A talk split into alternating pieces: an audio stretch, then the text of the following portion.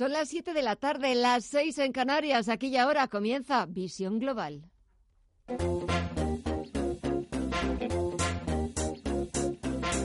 En Radio Intereconomía, Visión Global, con Gema González.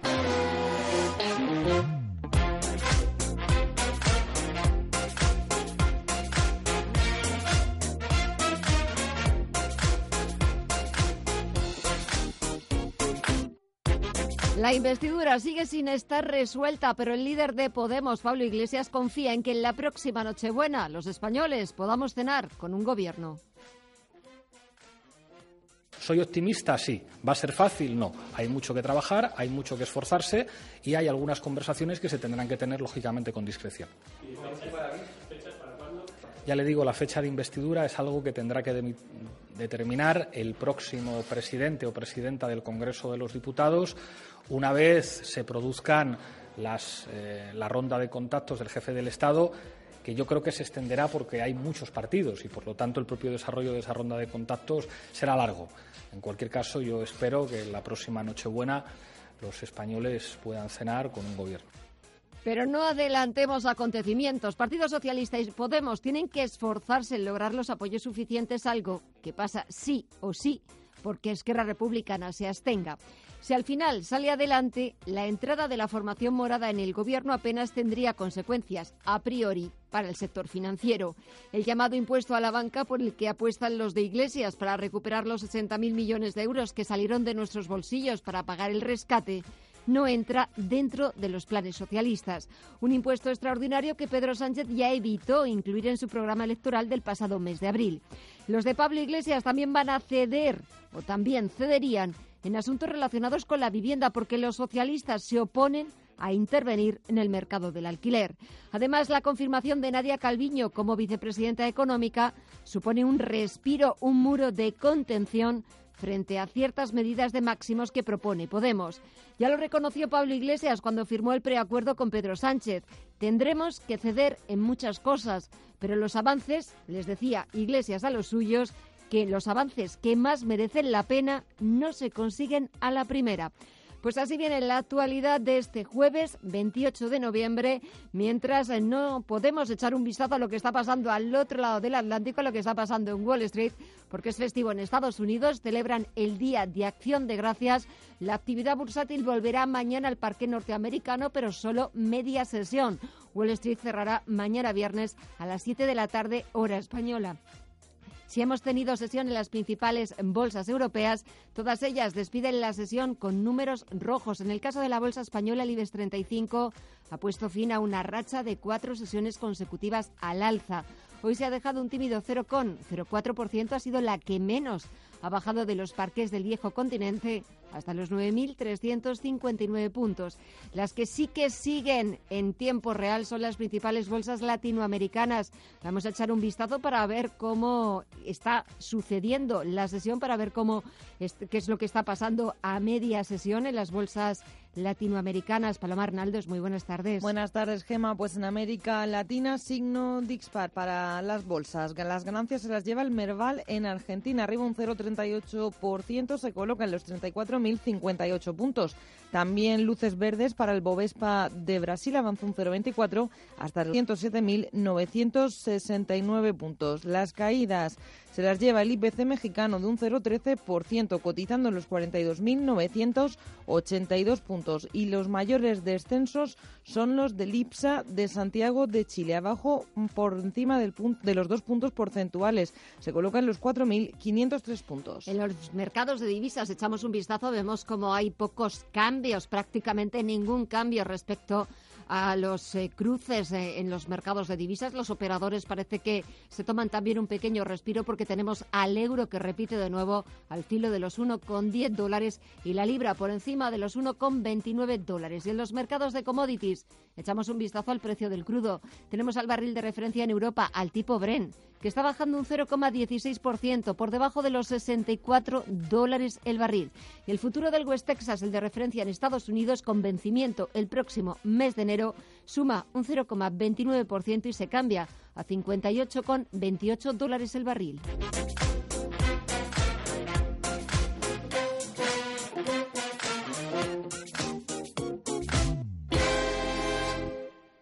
En visión global, la noticia del día. No puedo estar día más con esta duda de saber si volverás. Los equipos negociadores de Esquerra Republicana y del Partido Socialista se han reunido hoy de nuevo y por primera vez desde que la militancia de la formación independentista se pronunciara. El planteamiento de los de Junqueras ha cambiado poco. Quieren una mesa para hablar entre iguales de autodeterminación, mientras que los socialistas centran sus esfuerzos en los presupuestos generales del Estado.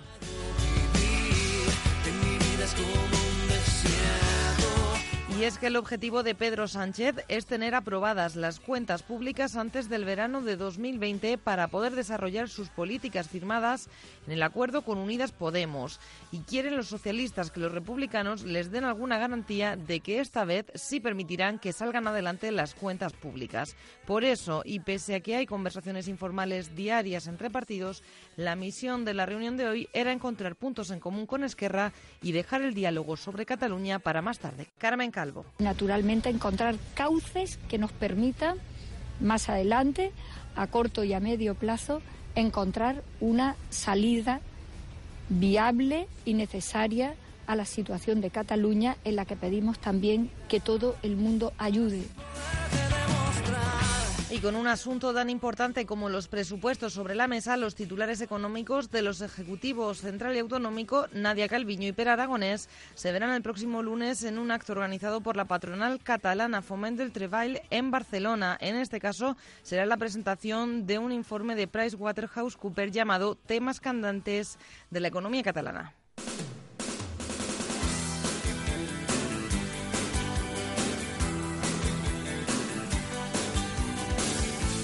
Y de cara a la investidura, Pablo Iglesias es optimista. Su apuesta es la empatía y el diálogo para llegar a un acuerdo que permita la gobernabilidad. El dirigente morado no ha querido dar detalles del acuerdo alcanzado con el PSOE y de los ministerios que finalmente recaerían en manos de Unidas Podemos, algo que, ha dicho, se conocerá una vez se produzca la investidura. ¿Qué es lo que hay que hacer primero? Sacar adelante una investidura. ¿Esa investidura está resuelta ya? No, no lo está. Hay que trabajar, hay que apostar por la empatía, hay que apostar por el diálogo y hay que apostar por nuestra capacidad como fuerzas políticas para lograr, por la vía de los votos a favor y por la vía de las abstenciones, apoyos suficientes para sacar adelante esa investidura. ¿Soy optimista? Sí. ¿Va a ser fácil? No. Mientras tanto, Pablo Casado, el líder del PP, ha señalado que él no piensa ser cómplice de un gobierno, ha dicho, abocado al fracaso y confirmaba que no se van a abstener en una votación de investidura. Sí estamos dispuestos a dar estabilidad a la legislatura. Si Sánchez da un paso atrás, que es lo que haría cualquier dirigente sensato, o incluso si no lo da, esa estabilidad de legislatura, como ayer se demostró en la Diputación Permanente, no es ser cómplices en su investidura. Al PP no se le pide una abstención, se le piden 56 síes. No puede pretender que nosotros nos contaminemos de una hoja de ruta meditada y destilada durante 16 años para dejar a España sin alternativa constitucionalista democrática. Esto en el día que hemos conocido un nuevo CIS. Según el barómetro de Tezanos, la preocupación por la independencia de Cataluña se disparó tras la sentencia del Tribunal Supremo sobre el procés y las protestas con la que fue recibida en Cataluña. La inquietud por el proceso independentista era el cuarto problema nacional en la víspera de las elecciones generales pasado 10 de noviembre.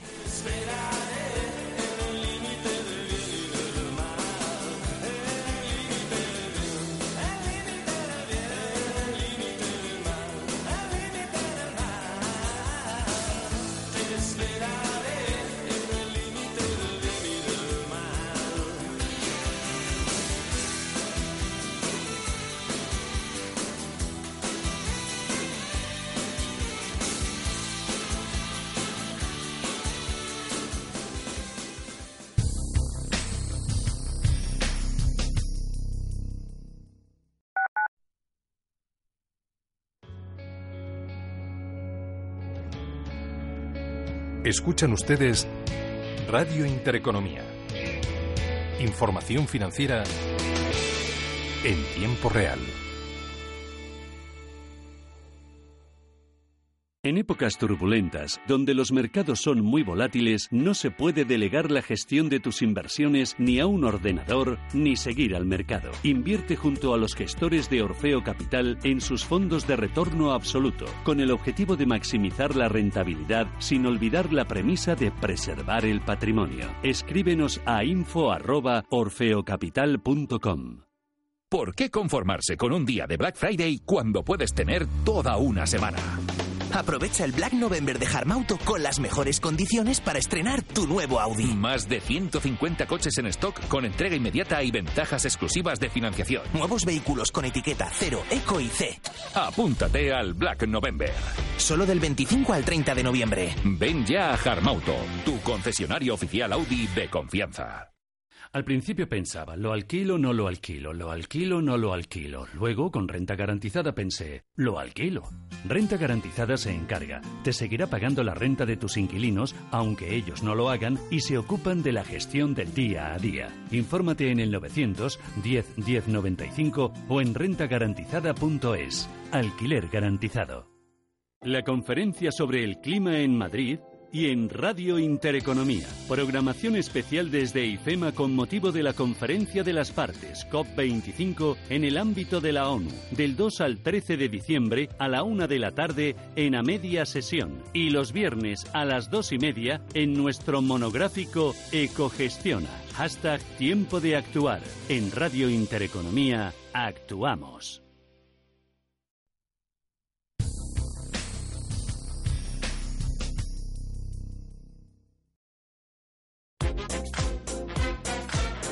En Radio Intereconomía, Visión Global, con Gema González.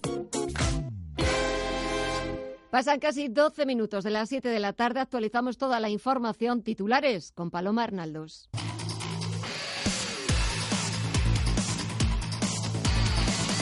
Y empezamos en tribunales. El juez de la Audiencia Nacional que investiga la caída y venta del popular José Luis Calama ha citado a declarar como testigos al exministro de Economía Luis de Guindos, al exgobernador del Banco de España Luis María Linde, al presidente de la CNMV Sebastián Albella y a su antecesora en el cargo Elvira Rodríguez. Las citaciones están fijadas para los próximos meses de marzo y abril.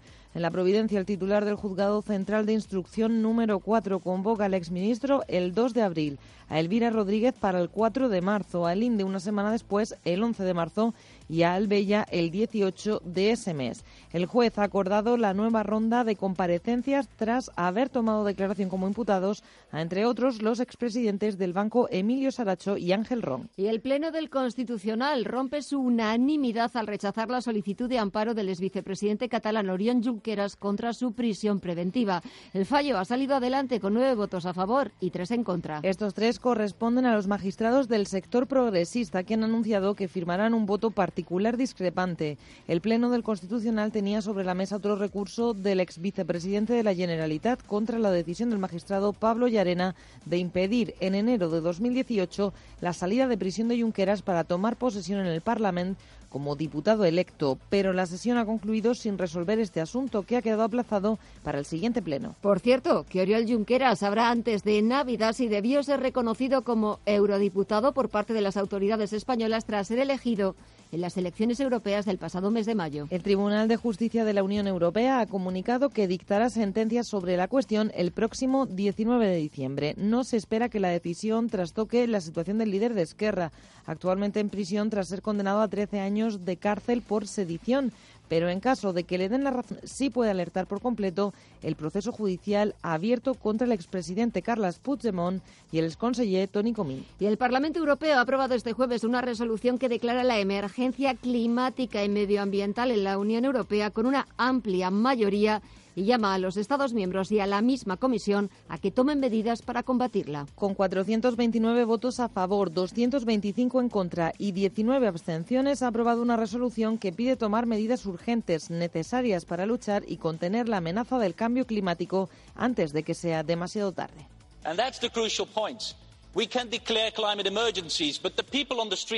La decisión llega apenas unos días de que la conferencia de la ONU sobre el cambio climático tenga lugar la próxima semana en Madrid, la conocida como COP25. Y la Unión Europea necesita a la OTAN, así lo ha defendido este jueves en París el secretario general de la organización, Jens Stoltenberg.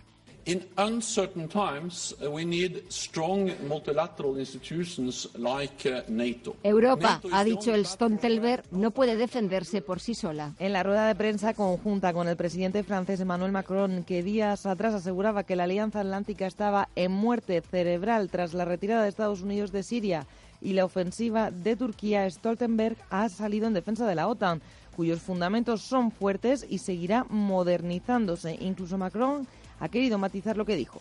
Le premier sujet fondamental est de savoir comment assurer la paix et la stabilité. Asegura ahora que esa frase fue solo una llamada de atención.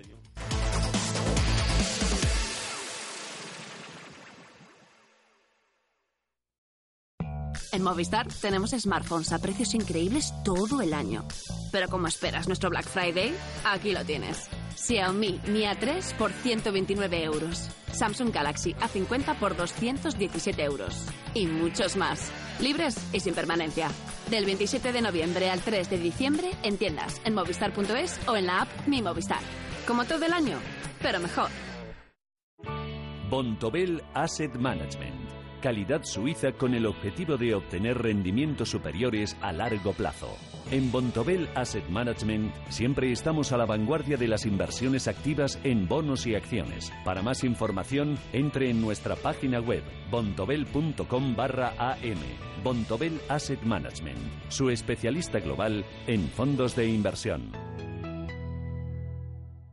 Con los planes de pensiones Santander te ayudamos a construir el futuro que deseas mientras consigues grandes ventajas. Porque ahora, si nos traes tu plan de pensiones, te damos hasta un 4% de bonificación. Consulta condiciones en bancosantander.es o en tu oficina más cercana. Planes de pensiones Santander, tu presente y tu futuro en perfecta armonía.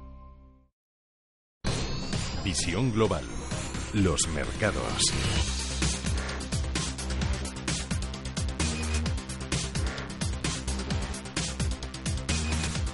Echamos un vistazo a los principales mercados. No contamos este jueves con la referencia de la bolsa norteamericana. Es festivo en Estados Unidos. Celebran el Día de Acción de Gracias. Y es cierto que cada vez que Wall Street eh, cierra, no hay negociación. Es festivo. eh, condiciona una sesión en el resto de bolsas eh, mundiales en la que quizás lo más destacado ha sido ese conflicto, las protestas que vive Hong Kong, que se ha convertido en un nuevo obstáculo en la guerra comercial entre Estados Unidos y China. Las razones las explica en esta información Paul Mielgo. Pekín siempre ha sido muy vago con sus amenazas.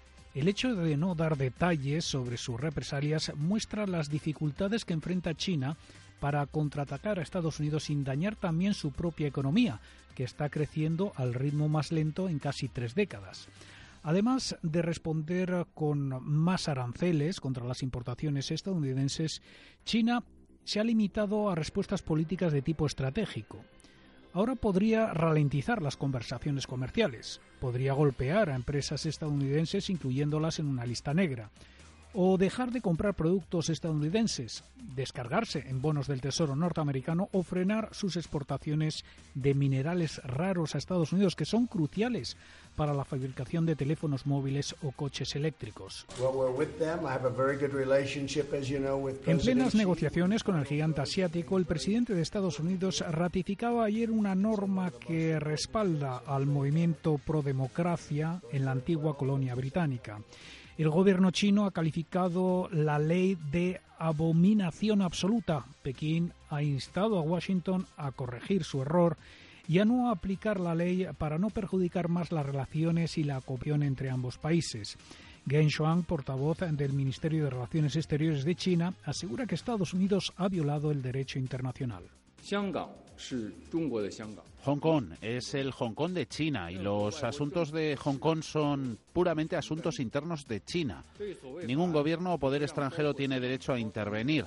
Este llamado proyecto de ley solo hará que el pueblo chino, incluidos nuestros compatriotas en Hong Kong, sea más consciente de las intenciones siniestras y la naturaleza hegemónica de los Estados Unidos. Solo hará que el pueblo chino esté más unido y comprometido. El complot de los Estados Unidos está condenado al fracaso. Pocos detalles, por lo tanto, por parte del Ministerio de Relaciones Exteriores. Alan Zeman, uno de los mayores propietarios inmobiliarios de Hong Kong, señala en Bloomberg que China ya esperaba esta medida.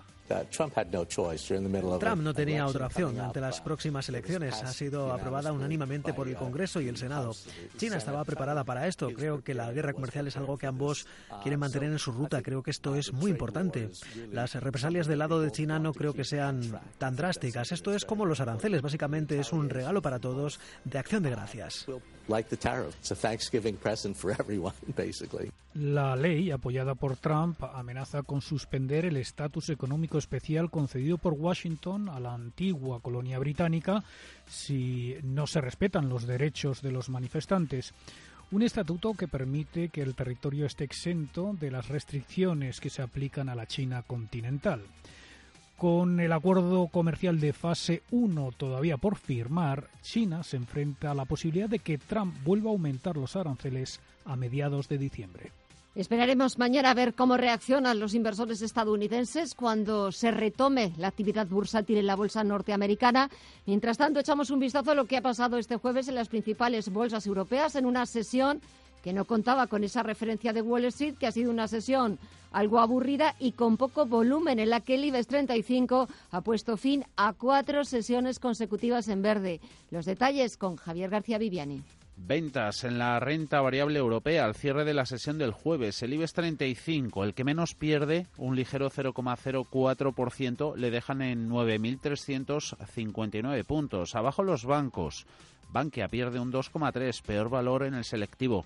CaixaBank cede un 1,2, Santander un 1. Entre medias Celnex, subidas hemos visto en 16 valores, los mayores han superado el 2%. Las vemos al cierre en Viscofan y Mediaset. Ganan más de un 1%, entre otros Siemens Gamesa y dos pesos pesados como Inditex y Telefónica. Y precisamente hablamos de Telefónica, que ha recibido este jueves el visto bueno de inversores, pero también de analistas a sus nuevos planes estratégicos. Según Bank of America, el cambio era muy necesario y la reorganización parece sensata.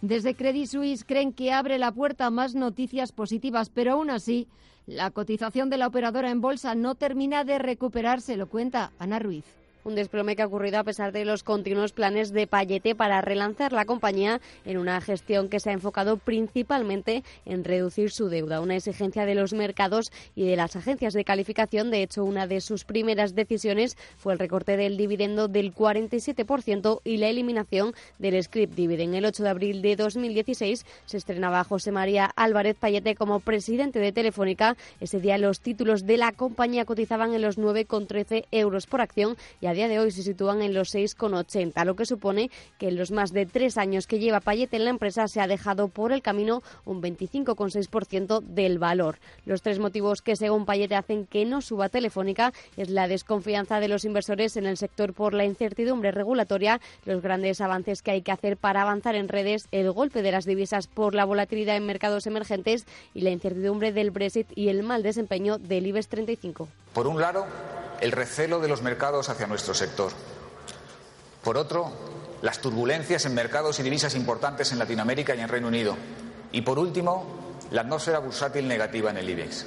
En este tiempo, la Teleco ha logrado cruzar el ecuador de su transformación en empresa tecnológica, aumentar sus ingresos y márgenes y reducir su deuda de forma orgánica. Los avances del negocio, sin embargo, no se han traducido en un empujón para la cotización para preocupación de sus accionistas. Esta preocupación y estas caídas han hecho que tres años y medio después de aterrizar al puesto, Payete les haya pedido de nuevo a los inversores otros tres años para apuntalar su hoja de ruta después de unos meses duros en los mercados. Nuestro objetivo es no solo seguir generando valor y resultados en el corto plazo, que no podemos perder ese foco, y por eso el foco en los resultados es importante, sino también garantizar la creación de valor a largo plazo. Hoy empieza una nueva época y las líneas que siguen son las más importantes desde que fui nombrado presidente. Así arranca la carta de Álvarez Payete que ha enviado a los inversores para informarles de este nuevo plan que va a sacudir la organización y que se lleva preparando desde el mes de agosto cuando la acción tocó mínimos de 2006. Pero ¿qué opinan los expertos? ¿Recomiendan entrar o no en Telefónica? Cuéntanos, Ana. Las continuas caídas de Telefónica en los últimos años han hecho que la compañía esté barata. Cotiza con un PER de 11 veces y el hecho de que esté barata probablemente sea una de las razones que lleva a la mayoría de expertos que la cubren a recomendar comprar el valor. En concreto, el 54% tiene este consejo, el porcentaje más alto de esta recomendación en el año, un 42% recomienda mantener y el resto, apenas un 4%, se decanta por vender los títulos de Telefónica. Firmas importantes como Deutsche Bank, Jefferies, CaixaBank o Banco Sabadell se encuentran entre las que aconsejan comprar y dan un potencial alcista a la compañía de un 16% con un precio objetivo de 8 euros por acción según el consenso recogido por Faxet. Enrique Tamácola del Insecurities. Yo llevo muchísimos años diciendo que es un valor que no me gusta, pero todo tiene un precio, ¿no? Hay un momento en el que bueno, no me gusta, pero a estos precios pues, puede ser interesante, ¿no?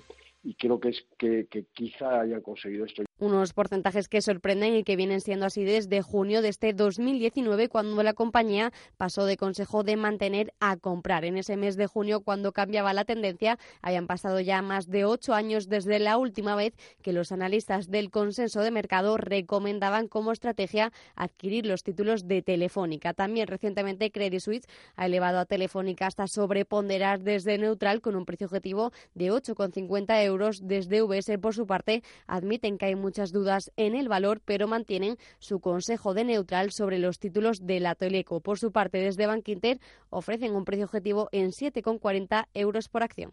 Es verdad que tenemos recomendación de neutral porque lo que nos preocupa fundamentalmente es que la compañía que sigue apostando por Brasil, porque esa segregación de activos desde el punto de vista operativo que hace en Hispanoamérica deja de lado Brasil, que es uno de sus principales mercados, pues nos preocupa que se embarque en compras a la Teleco hoy, lo ha dicho ya la dirección, ¿no? que lo están analizando, y sobre todo la manera en que eso se financiaría y el efecto que tendría en la deuda. Esta y otras noticias han contribuido a calentar la acción, pero que aún no ha sido suficiente para que acabe de arrancar en bolsa, ya que Telefónica acumula en el año pérdidas en torno al 4%, por lo que en el año lo hace claramente peor que el IBEX 35, que sube un 9%, o que el conjunto de Europa, que se revaloriza un 25%, y por supuesto también peor que el sector teleco europeo, que avanza un 8%.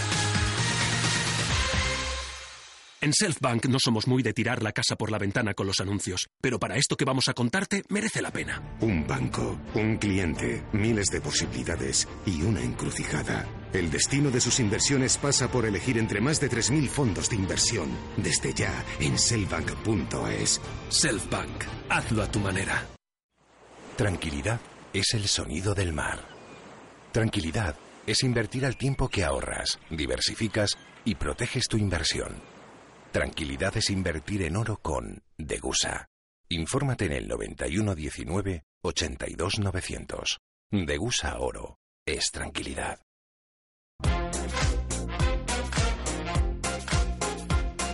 En Radio Intereconomía, Visión Global, con Gema González. Y seguimos buscando alternativas de inversión y lo vamos a hacer con auténticos especialistas en inversión pasiva indexada. Esta tarde volvemos a saludar a Felipe Moreno, director de desarrollo de negocio de Finicens. Felipe, buenas tardes. Buenas tardes, Gemma. ¿Cuánto tiempo? Pues sí, la verdad es que sí. ¿Todo bien? Sí, muy bien, nos va fenomenal. Me alegro muchísimo de que os vaya bien. Y saludo también a Pedro Muñoz, que es gestor de patrimonio premium en Finicens. Pedro, muy buenas tardes y bienvenido. Buenas tardes. ¿Todo bien también? Sí, muy bien, fenomenal. Bueno, os va tan bien. ¿Por qué os va? No, iba a preguntar por qué os va tan bien, quizás no sea la pregunta más adecuada, pero eh, porque detrás de ese eh, que vayan bien las cosas hay mucho trabajo, mucho esfuerzo y sobre todo con eh, esa nueva cartera o ese nuevo tag de clientes premium. ¿En qué consiste, Felipe? Luego hablamos de comisiones, hablamos de rentabilidades, que es lo que nos interesa, pero ¿qué es exactamente ese nuevo servicio que creo que la última vez ya nos hablaste de él, que lo habíais puesto en marcha, estaba casi como en pañales, ¿no? Eso es. Eh, nosotros llevamos con Finicens Premium, que al final da respuesta a clientes de banca personal y banca privada. Desde hace un año lo lanzamos y hemos venido todo este 2019 desarrollando negocio alrededor de este segmento que más que ningún otro también necesita respuesta a muchas preguntas y sobre todo pues a una alternativa de inversión como la que le ofrece Finicens a la hora de gestionar su patrimonio con la gestión pasiva indexada. A partir de ahí lo que hemos hecho es crecer en número de clientes. Tenemos ya 7.300 clientes en, en Finicens y hay una parte importante en torno al 16 18% de clientes ya premium que se encuentran dentro de nuestra cartera. Una cartera en la que, Pedro, cuéntanos cuáles son las ventajas para ese cliente premium, sobre todo la más importante, la que interesa a cualquier bolsillo, tema de comisiones. Cuéntanos. Bien, eh, el tema de comisiones eh, de Finicen eh, a es- a partir de 100.000 euros y está de- dividido pues en, en distintos gastos. No tenemos el 0,37 con el IVA incluido para 100.000 euros que va bajando hasta el 0,15 para más de 5 millones. Y si eso lo comparamos, por ejemplo, con otras carteras premium de otras gestoras, de, de otras... Porque claro, aquí lo importante no solamente es ver, eh, o sea, no os pido tampoco que sepamos las de la competencia, pero un poco si sois las más baratas en el mercado, las más económicas, las que ofrecéis la mejor rentabilidad en la, en la comisión. Sí, sin duda, somos los, los más lo baratos y ya, no solo los más baratos, yo creo que el- los más eficientes a la hora de, de coste-rentabilidad, pues somos los más eficientes. Si quieres podemos pasar a hablar sí, de, sí, háblame de la rentabilidad. de la rentabilidad Porque estamos anualizada de viendo las que el servicio es el más económico en comisiones y, claro, lo más importante también, la segunda pata, es ver la, la rentabilidad, ver lo que me devuelven de mi dinero. Cuéntame, Pedro. Bien, nuestras carteras rondan entre la cartera 1 en el, en el año, lleva una rentabilidad del 8,60 con una volatilidad del 2,60. Ujú.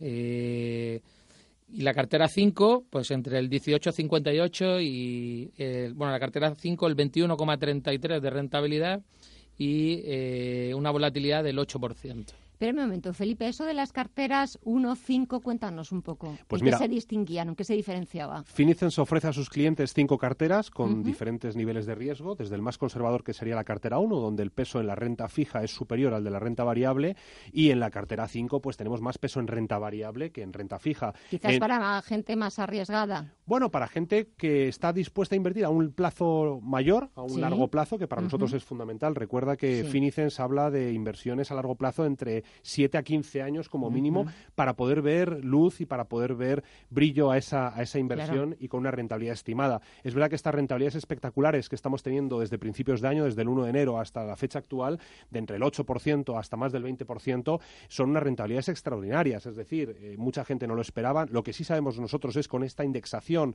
a nivel global, tomando el pulso al crecimiento económico del planeta, de todas las economías, de Estados Unidos, de Japón, de los países emergentes, por supuesto también de Europa, lo que conseguimos es una exposición global y vamos a tomar el pulso y nos vamos a ver beneficiados del crecimiento económico global, más allá de los riesgos que podamos tener en un país o en una eh. Unión Europea o en un continente, ¿no? La diversificación que ofrecen nuestras carteras en más de 19.400 posiciones es lo que está generando estas rentabilidades espectaculares. Pero insisto, el inversor lo que debe buscar son posiciones largoplacistas para estar fuera del ciclo de entre 7 y 15 años. Ahora bien, desde Finicen Research, desde nu- nuestro departamento de análisis, lo que venimos a decir es que en los próximos 10 años el mundo seguirá creciendo y creemos que va a creer o que va a crecer a un ritmo superior al que lo ha hecho en los últimos 10 años. Me imagino, eh, Pedro y Felipe, que cuando eh, entra un cliente preguntando por las ventajas, por lo que supone irse a Finicens y no irse a ninguna otra gestora, eh, le preguntaréis, le perfilaréis, ¿no? Eh, pues su nivel de riesgo, su nivel también, pues eh, de, de la cartera, ¿no? Para esa eh, clasificación del 1 al 5. Nosotros tenemos algoritmos de gestión que hacen todo automáticamente, con lo cual no tenemos que entrar eh, a valorar en qué nivel de cartera tiene que estar el cliente. Es el mismo cliente el que se va a perfilar después de hacer un test de perfilado y le saldrá uno de los, de los niveles de riesgo que, que tiene que tener con nosotros, ¿no? Eh, una vez eh, hayamos eh, le tenemos al cliente perfilado, lo que le ofrecemos es la cartera, como bien ha dicho Felipe, en, en uno de los de los eh, tanto en renta variable, renta fija y coordinamos con el cliente pues saber qué cantidad está dispuesto a invertir con nosotros.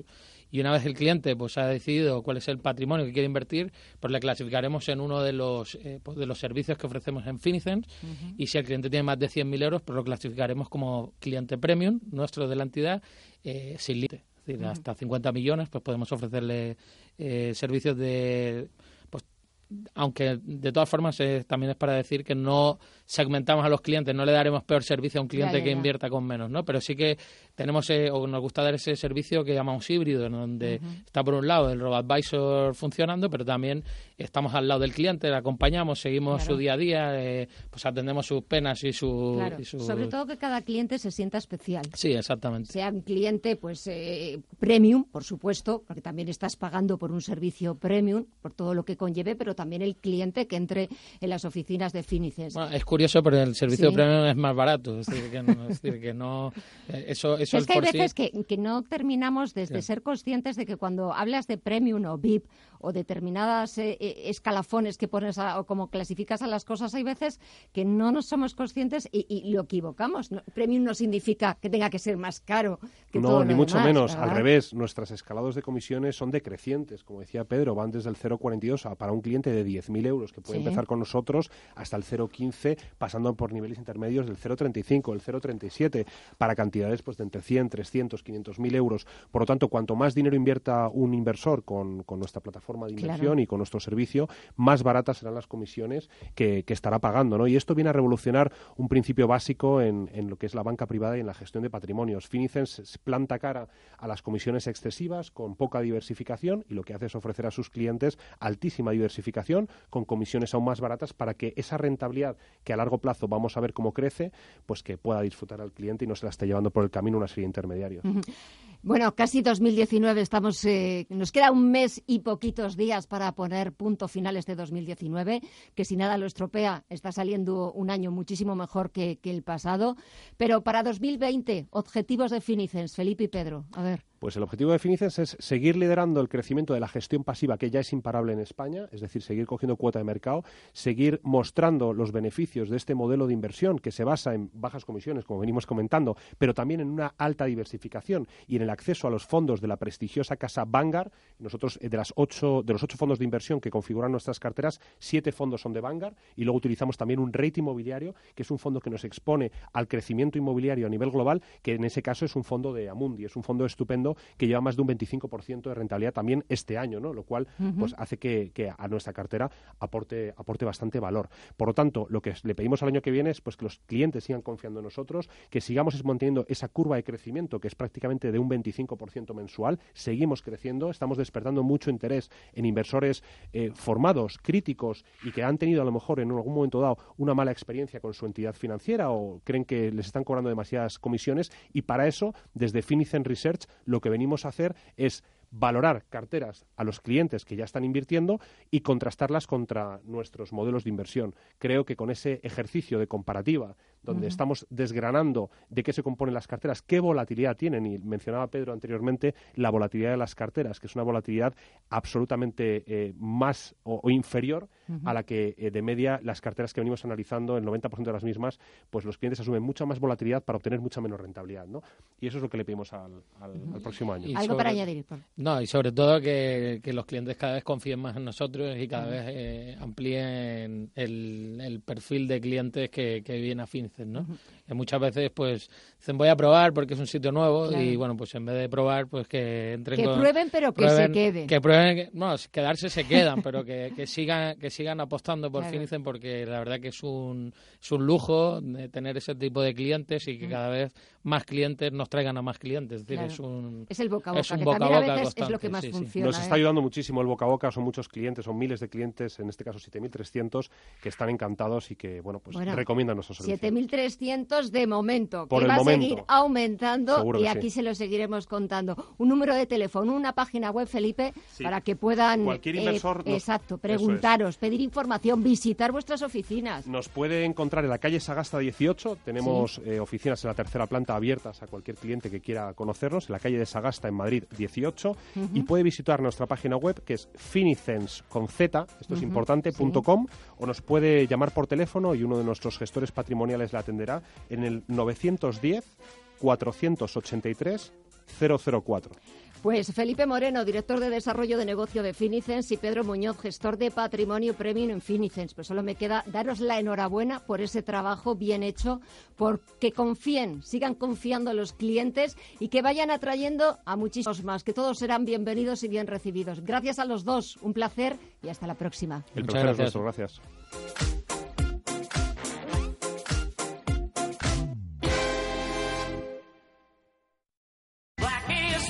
Vuelve el único Black Friday total del corte inglés con ofertas increíbles para todos en más de mil marcas. Encuentra todo lo que estás buscando a precios únicos en moda, accesorios, deportes, hogar, cultura y ocio. Alimentación, club del gourmet, tecnología, electrodomésticos, solo hasta el 1 de diciembre. No te pierdas el único Black Friday total del corte inglés.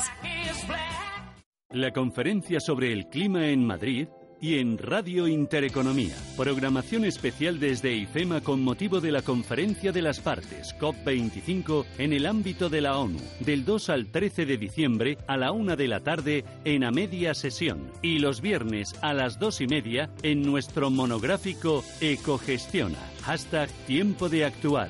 En Radio Intereconomía, actuamos. Cada noche, de lunes a jueves, Josep María Francás con Ramón Pi analizan la actualidad con rigor y libertad en A Fondo, dirigido por Josep María Francás, de lunes a jueves, de doce y media a una y media de la noche, en Radio Intereconomía.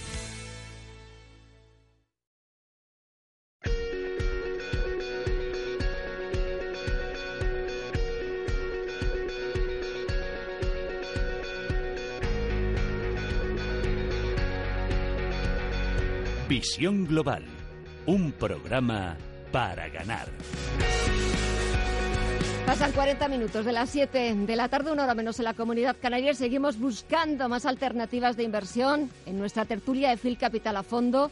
Saludamos a Antonio Banda, CEO de Phil Capital. Antonio, buenas tardes. Hola, buenas tardes. Y a nuestro invitado es Miguel Luzarraga, que es director jefe de Iberia para Allianz Bernstein. Espero no haberme equivocado, Miguel. Lo has dicho todo de maravilla. buenas tardes. Bueno, Miguel, buenas tardes. ¿Qué tal todo? Fenomenal. Muy bien aquí, muy ilusionado de estar aquí en tu programa. Muchas gracias. No, gracias. Eh, las gracias son nuestras y las gracias también son de Antonio, que, os trae cada, nos trae cada semana un nuevo invitado, que pues, es una suerte poderos conocer también.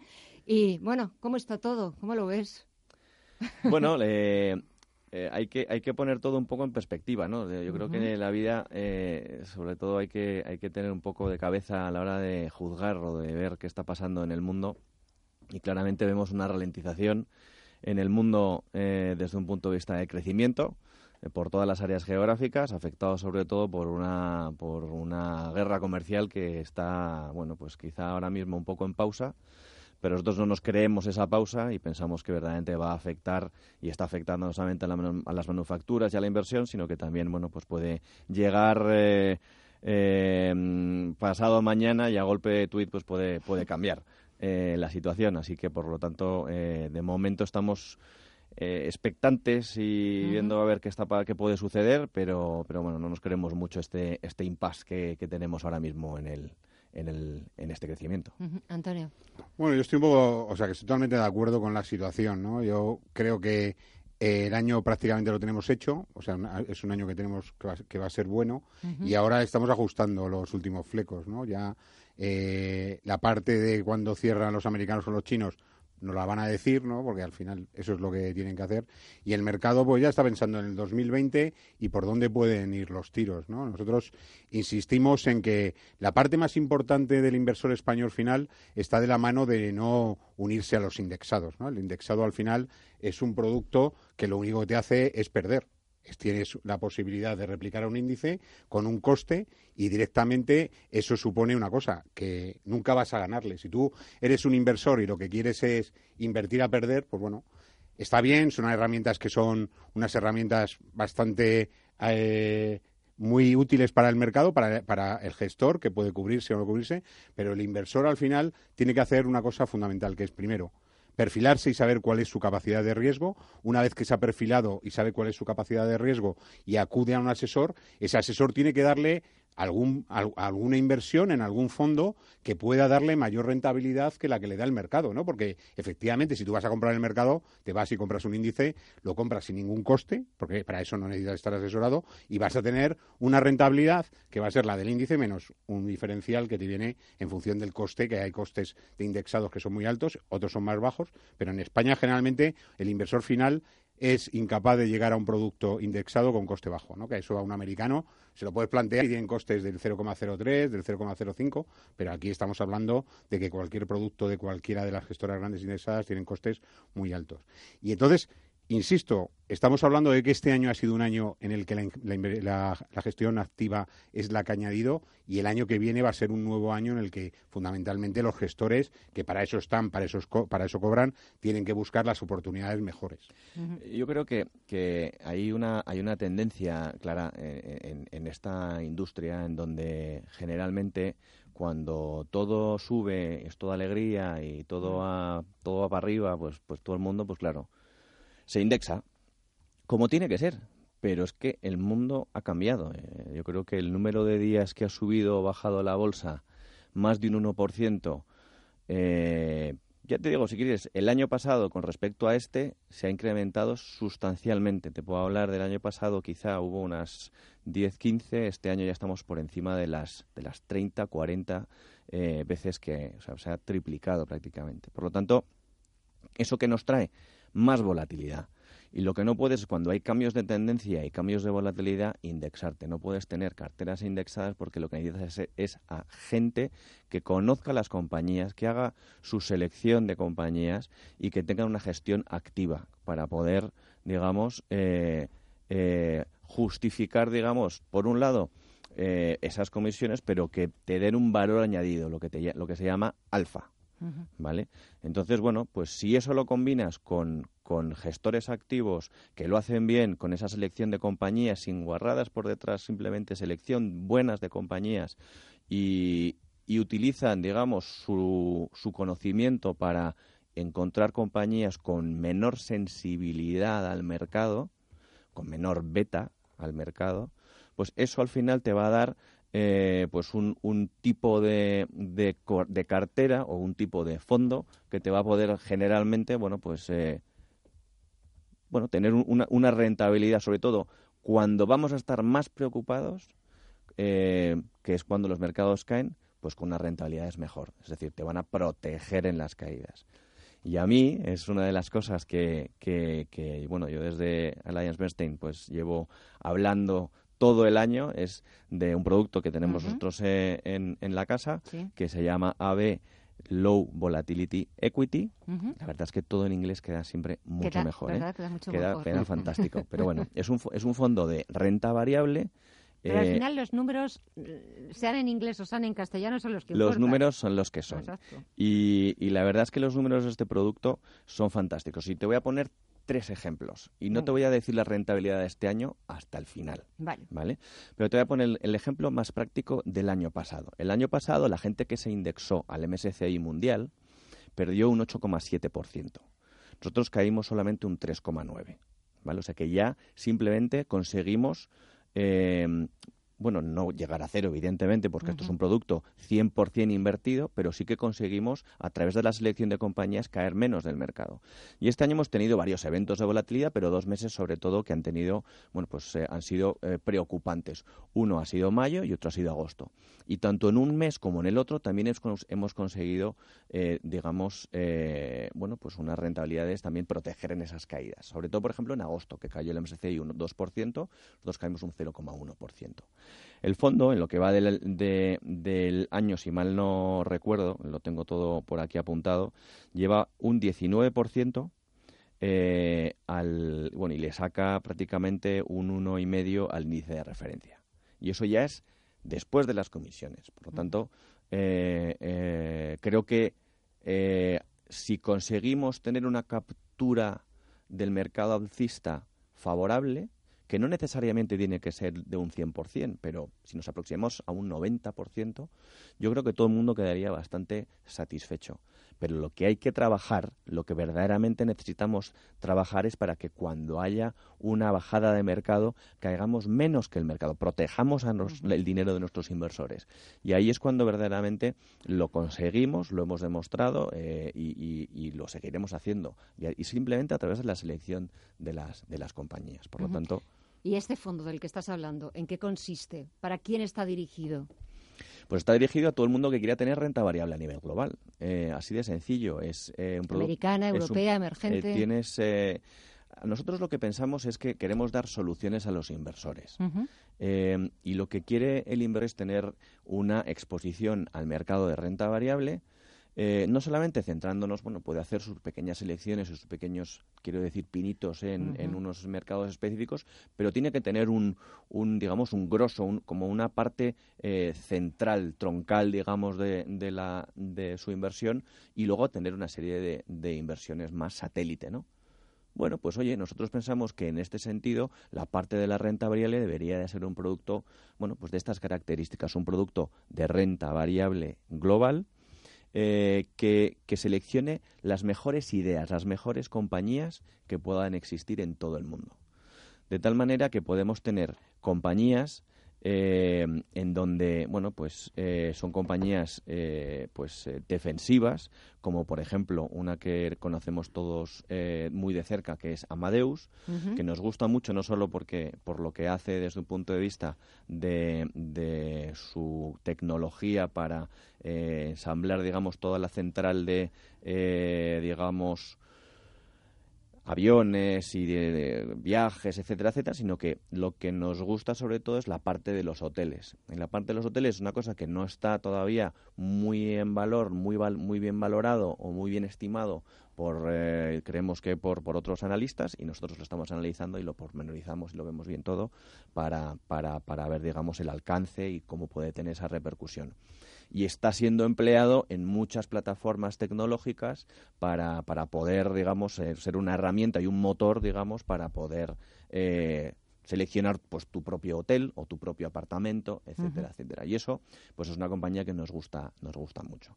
Hay otra compañía que me gusta muchísimo que se llama Relex, R-E-L-X eh. Group, que es una compañía que lo que busca es estudios ¿De dónde es? es americana. Ah. Eh, eh, es eh, una compañía que busca estudios de profesores eh, importantes de importantes universidades, los consigue, digamos, esos eh, estudios de una manera, bueno, prácticamente gratis, eh, porque lo que quieren estos profesores es tener una difusión y ellos lo que hacen es vender, digamos, en su plataforma, pues esos estudios para que pueda tener acceso, pues mucha gente, ¿no? Entonces lo que les dan es difusión a esos estudios. Y los profesores están encantados porque le- consiguen esa difusión y los clientes o los digamos suscriptores porque al final esto es lo que cuenta al fin y al cabo que haya suscriptores y que todos los meses esta compañía reciba pues su, su suscripción digamos Claro. ¿no? entonces pues esto también pues es una, otra compañía pues que también tenemos en la cartera que, que nos gusta muchísimo. Y compañías que, como decía también Antonio, hay que saber buscar y a veces eh, seleccionar muy mucho para conseguir pues dar con compañías que, que- que tengan rentabilidad. Me quedan como unos seis minutos. 2020, perspectivas, ¿cómo nos va a ir? Bueno, 2020 yo creo que va a ser año muy complicado. Eh, tenemos elecciones americanas y sobre todo tenemos una serie de hitos que han ido pasando este año y que no- se cierra el año sin que estén cerrados los hitos, ¿no? Entonces vamos a tener un principio de año en el que se tendrá que ver qué es lo que pasa con Brexit y con, y con el acuerdo comercial y luego intervendrán otra serie de cosas que van a ser por dónde va la Unión Europea. Ya estamos viendo que las señales que están dando los alemanes y los franceses va por hacer todo más europeo, ¿no? O sea, que quieren eh, iniciarse con la fiscalidad, eh, emitir bonos europeos, o sea, que, que todo esto va de que, muy bien, se vayan los ingleses, pero ahora nos toca jugar a nosotros nuestra parte, que es tener mucha más fuerza y ser capaces de hacer frente al resto de las áreas, ¿no? Entonces yo creo que claramente el enfrentamiento Estados Unidos-Europa va a ser importante y yo veo a Inglaterra jugando muy poco en eso, ¿no? O sea, yo creo que si se produce el Brexit probablemente eh, lo que ocurra con Inglaterra es que vaya en una, en una cadu- caducidad rápida. Nosotros hemos- tenemos una estimación de crecimiento a nivel global de un 2,2%. eh, y bueno, la media creo que está en el 2,3%. Principalmente viene eh, sobre todo por porque hemos bajado el, el crecimiento estimado para el año que viene a, a China a un 5,8%. Y luego también tenemos que creemos que la guerra comercial lo que está afectando sobre todo a- es a los países que se van a ver más afectados por el comercio, como es Estados Unidos, eh, que lo bajamos a un 1,8 a 1, de un 1,8 a un 1,5%, Ujú. eh, a Europa que lo bajamos de un 1,1 a un 0,3 y a. Japón que lo ponemos ya en recesión.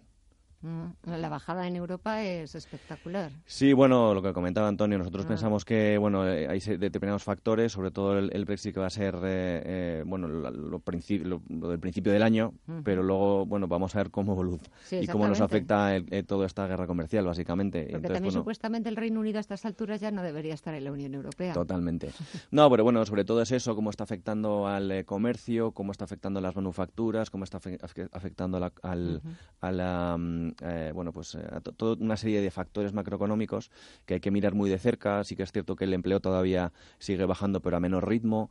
Eh, vemos que hay, pues, eh, hay factores como la venta de coches que sí que la vemos eh, Ujú. favorable y estamos viendo un repunte a final de, de año interesante, pero hay, hay como mucha disparidad en distintos factores macroeconómicos. Y bueno, pues creo que Christine Lagarde tiene, un- tiene una labor muy importante para hacer el año que viene. Vemos a ver qué políticas fiscales va, va a implementar y cómo las va a implementar y cuándo las va a implementar.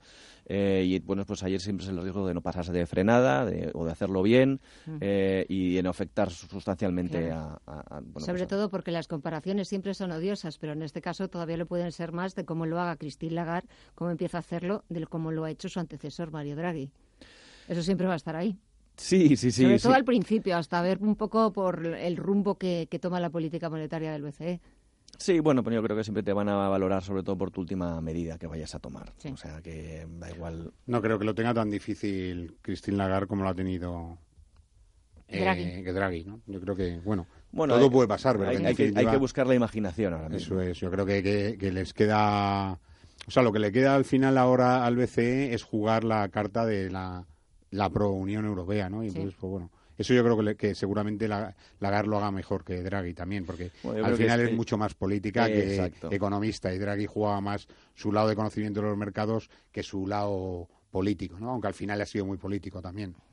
Pero quizás también haga falta eso, ese ser político, porque es verdad que tanto Mario Draghi no hacía nada más que insistir una y otra vez, aparte de esos mensajes que dejaba al mercado absolutamente casi a sus pies, pero insistir en los gobiernos, en que la parte que tienen que cumplir los gobiernos con la puesta en marcha de reformas estructurales, las políticas fiscales más expansivas, etcétera, etcétera. Querías añadir algo, dime. Bueno, sí, que mañana es Ah. Black Friday. Ah, sí. Y entonces Es nosotros tenemos nuestra oferta esa que sí que me gustaría que los Sí. oyentes aprovechasen. Simplemente tienen que entrar en nuestra página web, verán la oferta que es una para suscribir nuestro fondo de pensiones. Van a tener un año de comisiones del fondo de pensiones gratuito y además tienen un asesoramiento por, por parte de Phil Capital de, en fondos de inversión de también un año. O sea que es una oportunidad de conocer cuál es tu perfil y además a- adjudicarlo a fondos de inversión y fondos de pensiones. Pues Antonio Banda, ni, ni dime. un- ni uno indexado. Antonio Banda, CEO de Phil Capital con su Black Friday mañana y también despido a Miguel Luzarraga, director jefe of Iberia para Allianz Bernstein. Ha sido un placer, Miguel. Muchísimas gracias. gracias. Que despidamos bien este 2019 y a ver lo que nos Así trae es. 2020 y aquí lo contaremos y lo analizaremos. Hasta la próxima. Muchísimas gracias, a Gracias. los dos y hasta la semana que viene, Antonio. Muchas gracias.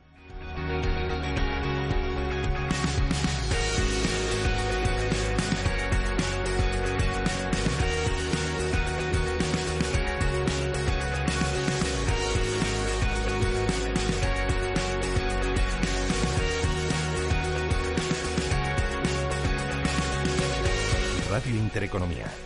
En cada momento la información económica y bursátil que le interesa. En todo momento la información general que necesita.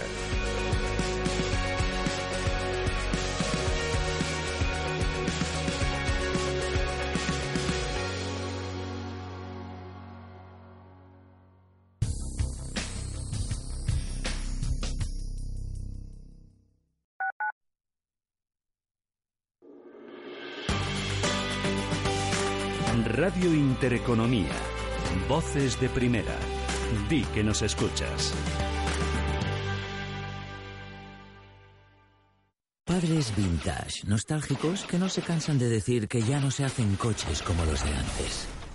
Por fin tienes el seguro de coche Mafre con muchas ventajas para tu familia. Y además cuentas con centros de servicio exclusivos y un ahorro de hasta un 40%. Consulta condiciones en mafre.es. Tu familia necesita un seguro de coche de verdad. ¿Por qué conformarse con un día de Black Friday cuando puedes tener toda una semana?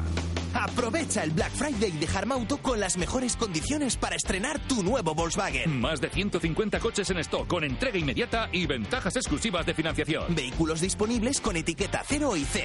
Apúntate al Black Friday. Solo del 25 al 30 de noviembre. Ven ya a Harmauto, tu concesionario oficial Volkswagen de confianza. Desde 2002, el restaurante Asador Yumbe ofrece lo mejor de la cocina vasca en Madrid. La selección cuidada de los productos desde su origen y el trato cercano son señas de identidad de nuestro restaurante. En Iyumbe apostamos por una cocina en la que priman los sabores, basada en el producto de temporada y que mima al máximo la calidad de sus platos. Estamos en Madrid, en Paseo de la Castellana 172, en el 91 867 5902 y en La Moraleja, en Avenida de Bruselas 9, en el 91 490 1096. Restaurante Asador y Yumbe. Recuerde que puede escucharnos online en nuestra web www.radiointereconomía.com. Puede escuchar Radio Intereconomía en directo o nuestros principales programas en diferido si es que se ha perdido alguno. Recuerde, esté donde esté y desde cualquier dispositivo, radiointereconomía.com.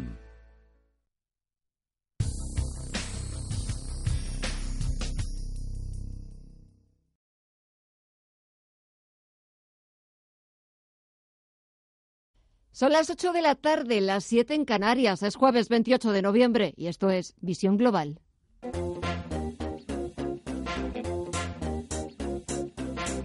En Radio Intereconomía, Visión Global, con Gema González.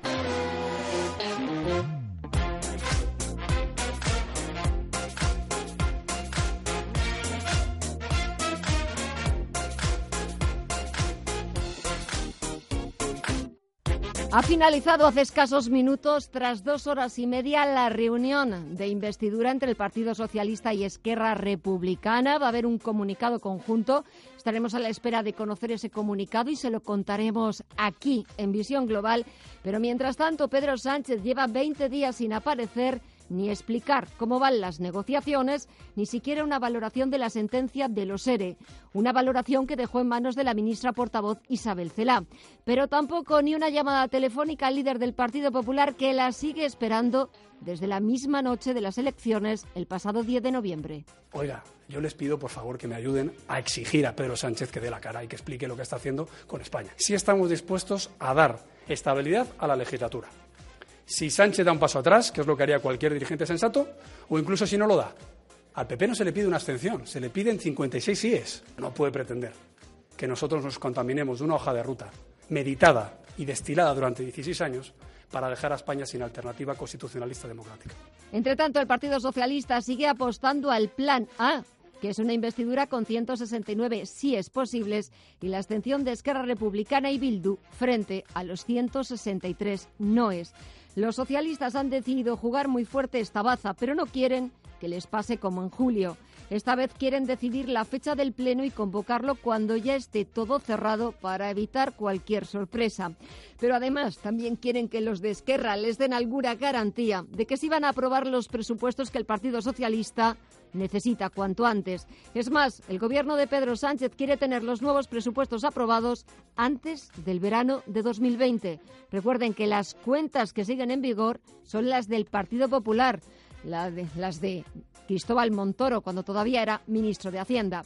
Así viene la actualidad de este jueves 28 de noviembre, cuando no podemos echar un vistazo a lo que está pasando al otro lado del Atlántico. No hay negociación en la principal bolsa del mundo es festivo en Estados Unidos. La negociación volverá mañana viernes.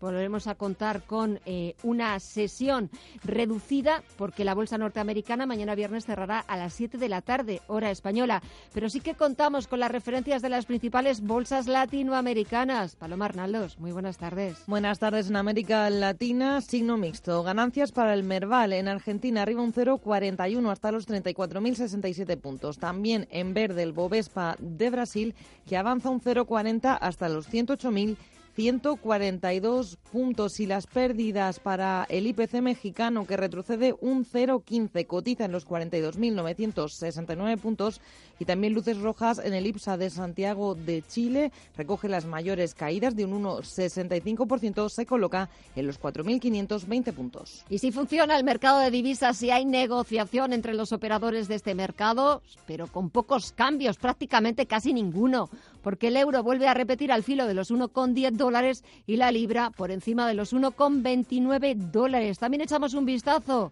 al mercado de commodities, al precio del crudo. Vemos como el de referencia en Europa, el tipo Bren, retrocede un 0,22% por debajo de los 64 dólares el barril. El futuro del West Texas, el de referencia en Estados Unidos, con vencimiento el próximo mes de enero, son los futuros de este tipo de barril, suman un 0,29% hasta los 58,28 dólares. Pasan cuatro minutos de las ocho de la tarde, una hora menos en la comunidad canaria. Actualizamos toda la información, los titulares, con Paloma Arnaldos.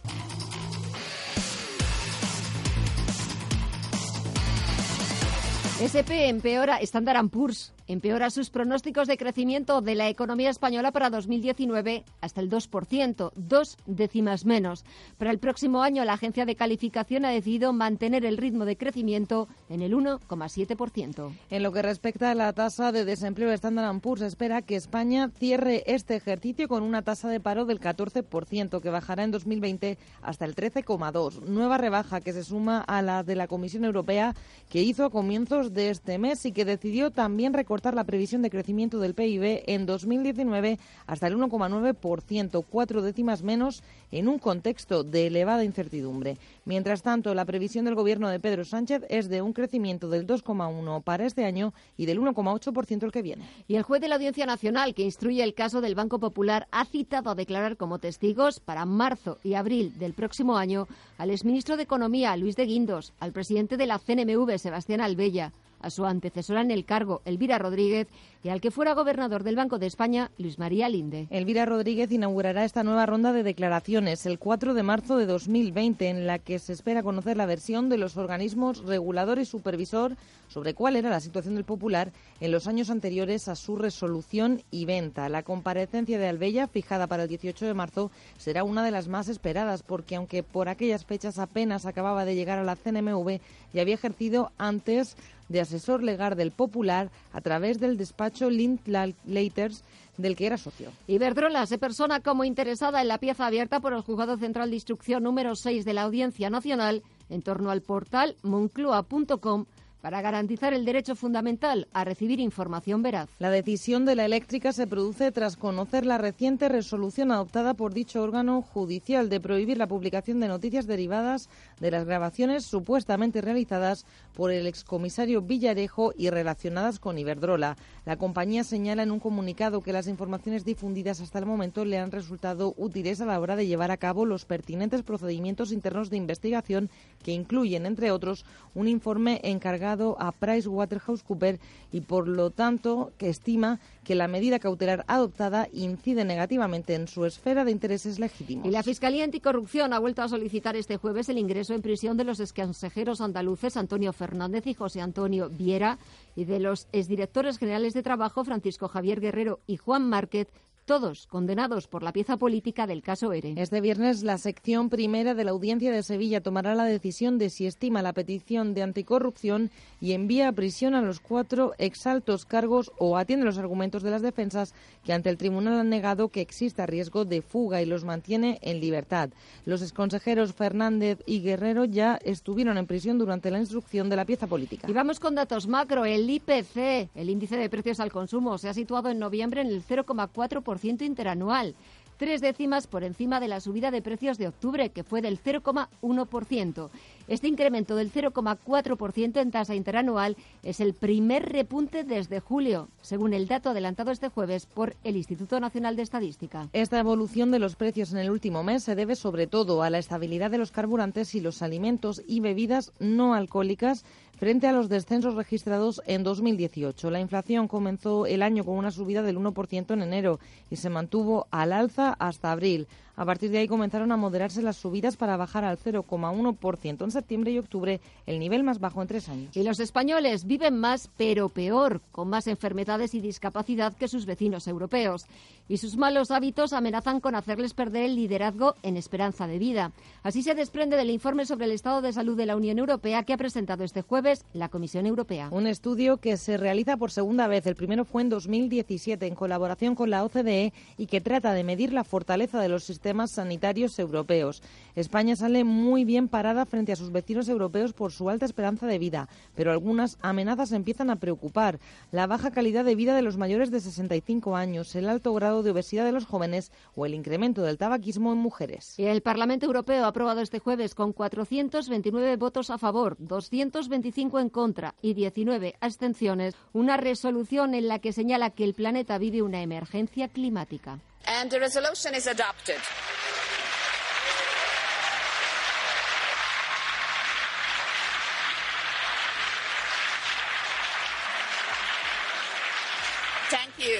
La declaración pretende convertirse en una llamada de atención a la clase política europea para que redoble los esfuerzos para frenar el calentamiento global, así como transmitir a la ciudadanía, especialmente a los jóvenes que se han manifestado en las calles de todo el continente, la idea de que su clamor ha sido escuchado.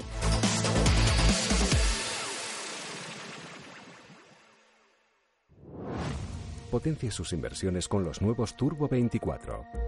El primer turbo cotizado 24 horas de lunes a viernes creado por IG. Elija su apalancamiento, gestione su riesgo y opere sin comisiones. Todo en las premiadas apps y plataforma de IG. Opere Turbo 24 con IG, un proveedor líder del trading online. Busque IG Turbo 24 para saber más. Los Turbo Warrants son instrumentos financieros complejos y su capital está en riesgo. Puede sufrir pérdidas rápidamente. Una y otra vez y estoy como antes, igual de pez. Ven, te ayudaré. El corte inglés seguro sabe qué hacer. Nuestros asesores hacen los seguros más sencillos. El corte inglés seguros. Seguros no, segurísimos. Información internacional. CaixaBank patrocina este espacio.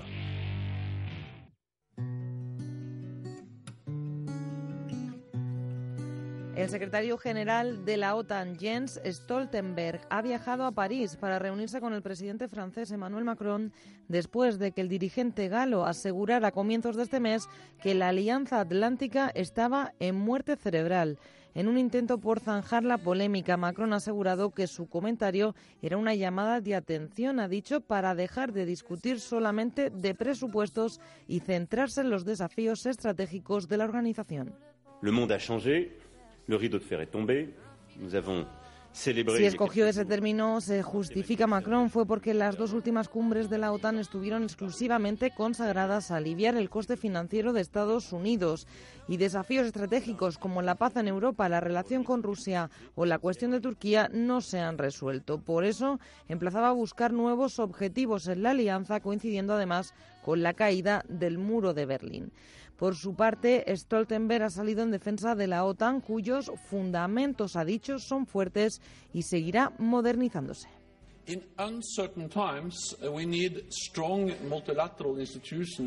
El líder de la organización ha asegurado además que Europa no puede defenderse por sí sola. Reclamaba una alianza fuerte y ha reconocido discrepancias entre los 29 miembros, pero ha dicho la fuerza de la OTAN reside en que siempre ha habido divergencias y siempre se han superado, y todo ello sin dejar de lado la tarea fundamental de defensa recíproca entre los Estados.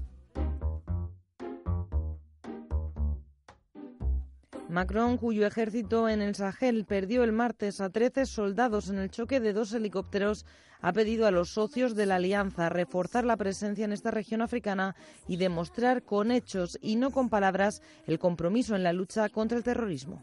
La mission qui est la nôtre là-bas est importante. Néanmoins, no basta con proclamar su compromiso con la seguridad colectiva. Una verdadera alianza se basa en hechos, no en palabras, subrayaba Macron, que considera que una mayor implicación de los aliados sería beneficiosa. Además, ante este contexto, aseguraba Francia, va a analizar todas las opciones estratégicas en la semana que viene, sin descartar ninguna. Todas las opciones están hoy abiertas, agregaba, sin dar más datos.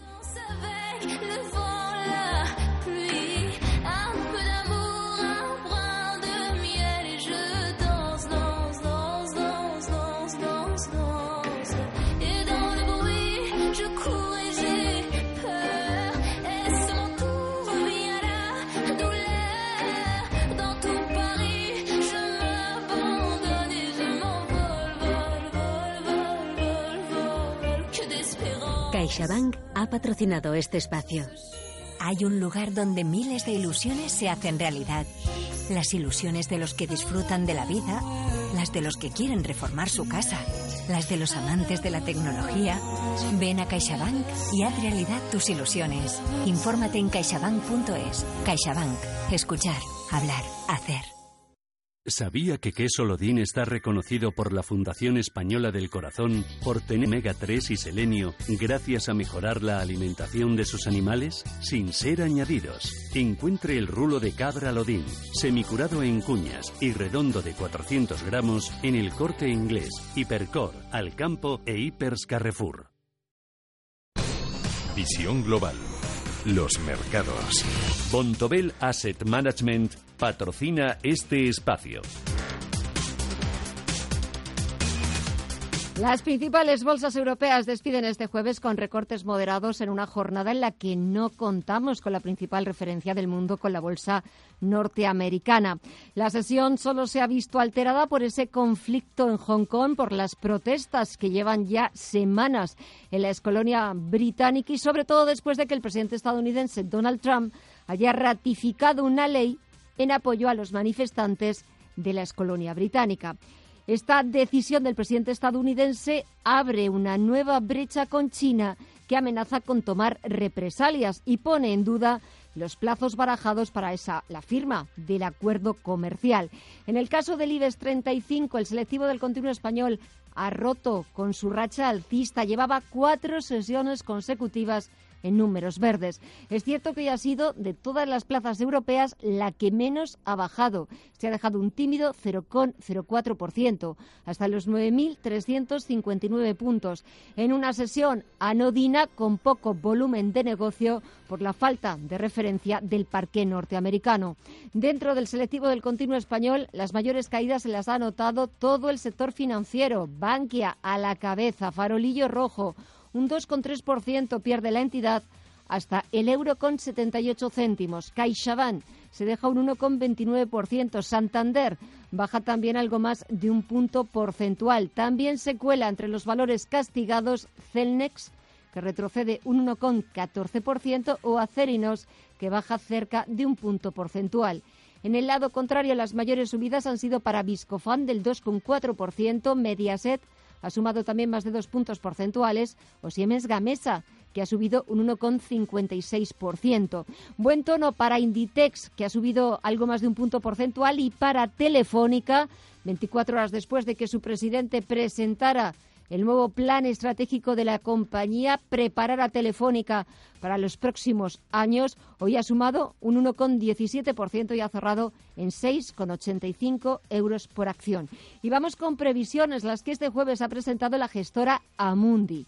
Cita el endurecimiento de la guerra comercial como el mayor riesgo para los mercados en 2020, con un desplome del comercio mundial que contribuirá a la desglobalización de las economías Amundi recomienda un enfoque selectivo para los inversores, lo cuenta Andrea Valencia. Víctor de la Morena, director de inversiones de la gestora de activos Amundi, ha asegurado que las tensiones comerciales, el Brexit y la fase actual de desaceleración cíclica exige una actitud cautelosa, sin embargo se prepara un cambio de sentido cuando se vuelve a incrementar los ingresos y el crecimiento económico. Vemos un, 2020 con cierta ralentización, que continúa la ralentización económica, con bancos centrales eh, eh, apoyando y ya para el año 2021 quizá un cambio de ciclo. Por lo tanto, cuando estamos en el último año de, transición suele existir pues, cierta volatilidad en el mercado que también da pie a muchas oportunidades. Ya no tanto a nivel direccional, pero sí pueden existir distintas oportunidades a, a nivel geográfico, a nivel sectorial, a nivel de estilo, a nivel de factor, que puede ser muy interesante explotar para el año 2020. En la presentación de perspectivas económicas para el próximo año de La Morena ha recomendado en renta fija optimizar la búsqueda de la rentabilidad y en renta variable mantenerse flexible y estar atento a la posible rotación del mercado. Dentro de la renta fija, evidentemente es todo buscar esos activos que tengan más visibilidad. Una fase de crecimiento económico en ralentización también es buena para, para los spreads, por lo tanto, la deuda eh, corporativa o crédito en grado de inversión creemos que sigue siendo un activo interesante. Y dentro de renta variable eh, vemos muchas oportunidades, sobre todo a nivel de rotación de activos, tanto en sectores como en estilos. Por lo tanto, esas compañías de calidad eh, pueden ser bueno, pues buenos instrumentos de inversión para el año que viene dentro de la renta variable. El director de inversiones de activos Amundi ha precisado que no es el sector lo que hay que comprar, sino que hay que fijarse en la calidad de la compañía porque ha dicho estamos en un momento muy agridulce del mercado en que había muchas expectativas puestas. En el momento en que se empiecen a imponer eh, tasas eh, arancelarias y mm, medidas proteccionistas entre economías, ya estamos eh, atacando a ese proceso de globalización. Las cifras de crecimiento del comercio internacional pues, nos muestran que ya se ha desacelerado, incluso según las magnitudes está en terreno negativo. Hay que analizar quién se, ha, quién se ha favorecido por ese proceso y probablemente sea quien más se está viendo afectado en sus crecimientos hasta ahora. Casos claros, lo que estamos viendo es se está afectando por China, está afectando mucho a Alemania, a economías muy abiertas y muy exportadoras. A nivel relativo, Mundi ha considerado que España está aún mejor que sus vecinos como Francia, Portugal y sobre todo respecto a Italia por sus niveles de deuda y déficit. De la Morena ha calificado de positiva la visión tanto en renta variable como fija española. Y terminamos con las jornadas Renuévate de la Asociación Española de Directivos para estar preparados ante la llegada de la cuarta revolución industrial. Ha estado en ellas Pepe Luis Vázquez. La Asociación Española de Directivos pone las luces largas y plantea los retos que se avecinan ante la cuarta revolución industrial, una revolución que ha relatado el presidente de la AED comenzó a principios de siglo y se ha ido desarrollando de manera frenética con la digitalización en los últimos años. Por ello, desde la asociación están impulsando las jornadas Renuévate, que tienen como principal objetivo ilustrar el camino para que los directivos españoles ante esta cuarta revolución estén preparados. Y es que, tal y como ha revelado el presidente de la AED, Juan Carlos Gallegos, son muchos los cambios que traen consigo la revolución.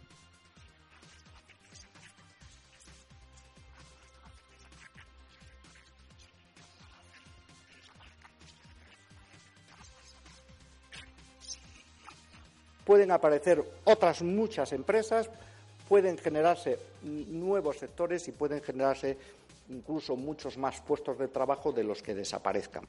El también director ejecutivo de presidencia de CaixaBank ha asegurado que ante el impacto de los cambios, los directivos tienen que renovar el modelo de liderazgo.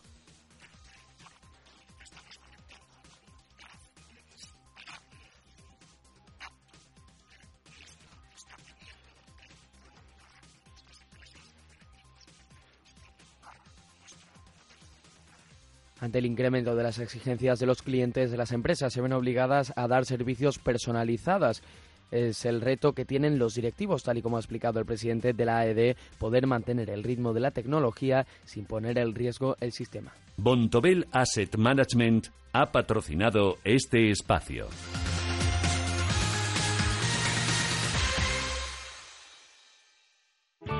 Bontobel Asset Management calidad suiza con el objetivo de obtener rendimientos superiores a largo plazo.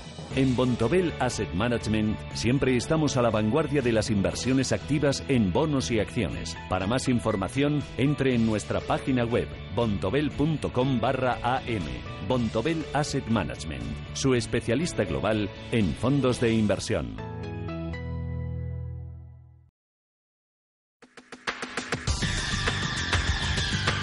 El análisis del día con visión global.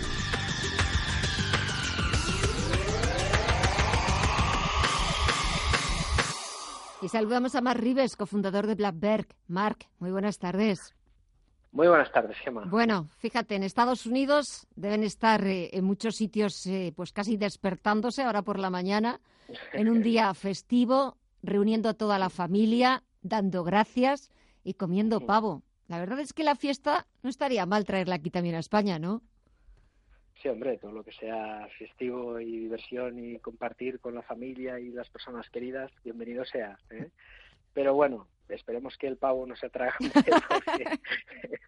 esto todo tiene su fin, pero bueno, los, mercados la verdad es que están todos muy fuertes, hay una gran alegría, eh, seguimos con la tendencia, la corrección que se intuía también se rompe, aquí nada se frena y, bueno, parece que Wall Street va a continuar un año extremando los extremos y, bueno, y con los bancos centrales, eh, bueno, pues empeñados en, en tomar el mando y, el liderazgo y, bueno, y una Europa que, que mira por otro lado claramente. Yo creo que aquí las consecuencias serán mucho menores.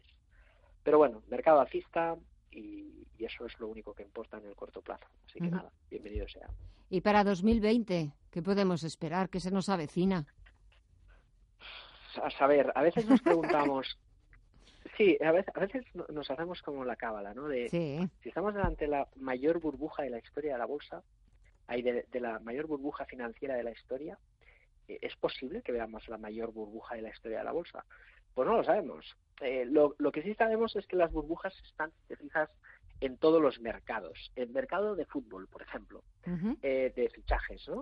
El mercado, por ejemplo, el otro día estábamos viendo un, asombrados, ¿eh? una ronda de financiación de la empresa Globo, de, repartir y tal. fíjate, eh, una empresa factura 75 millones, pierde 90 millones, no, no, es una pérdida, es una inversión, ¿no? Que consume pero con un, con un empujón de 90 millones al, año no consigues eh, incrementar la facturación. Pero lo, más alucinante es una valoración que se hace para la ronda de financiación de mil millones de euros. ¿no? Entonces dices, cuando el inversor institucional ha perdido la cabeza, es que esto mm, no, no es muy sano. ¿eh? Eh, la buena noticia es que tampoco hemos visto esta irracionalidad tanto en el mercado de valores, sino como lo hemos visto en el mercado de startups, de, empresas de nueva creación, que todo acaba en el Nasdaq. ¿eh?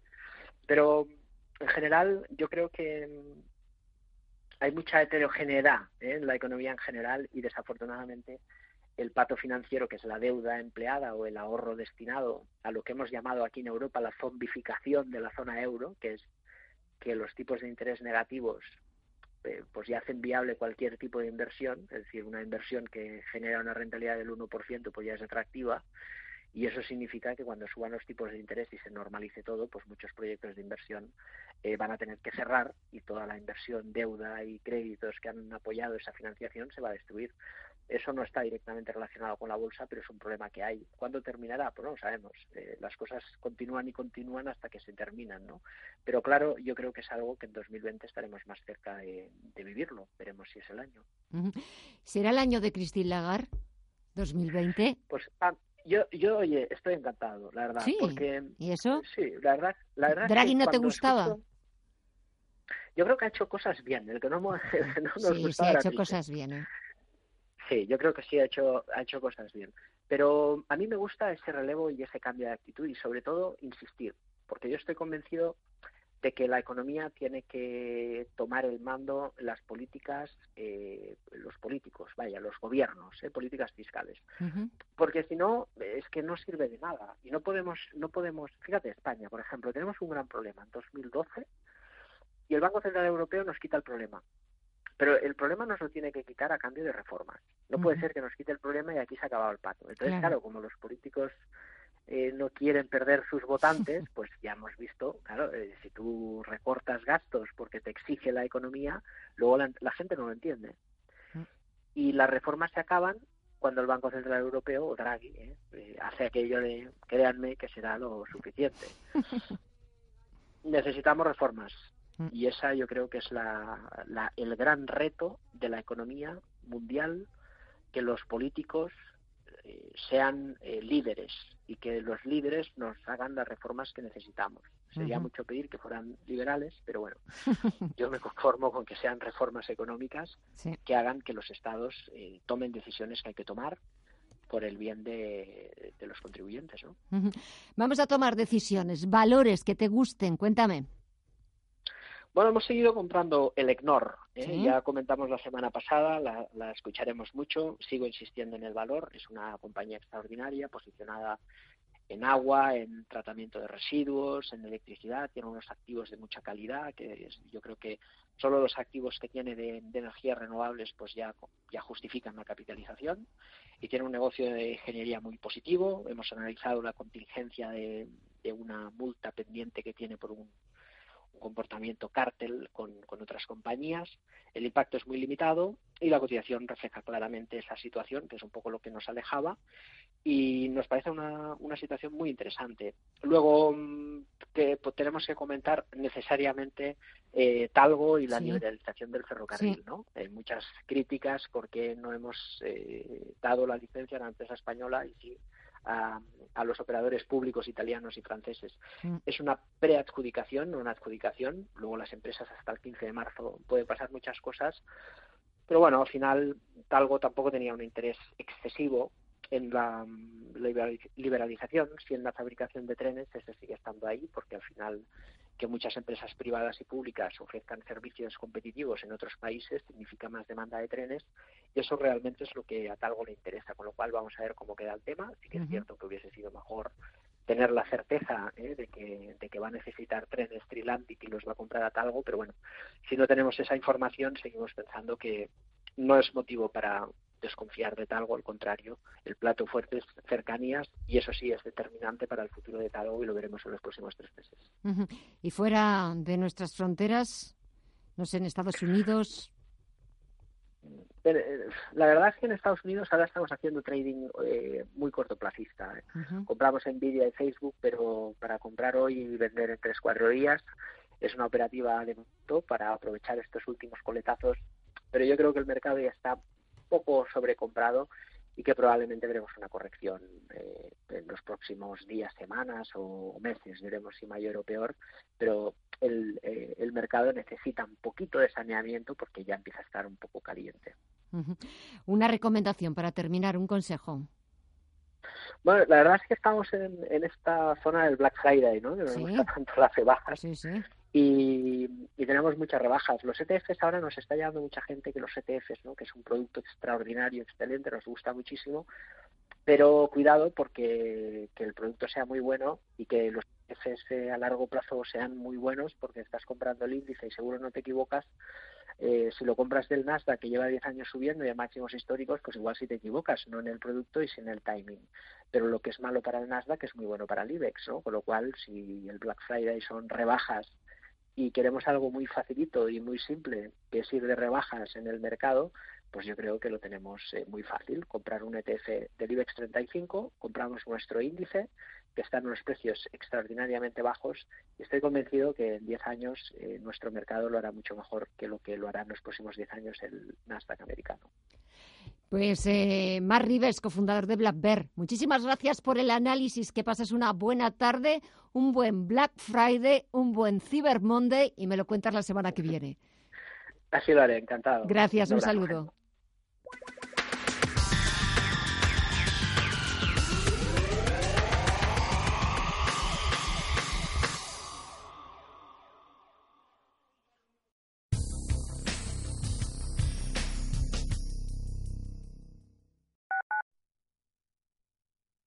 Oliver y Alcázar, especialistas en implantología de carga inmediata, trae a España los implantes corticales, indicados para pacientes con reabsorciones extremas de hueso, sin necesidad de injertos óseos, prótesis definitiva en menos de un mes y al mismo precio que los implantes tradicionales. Confíe en Oliver y Alcázar y vuelva a sonreír. Primera consulta gratuita en el 91 564 6686 o en oliverialcázar.com.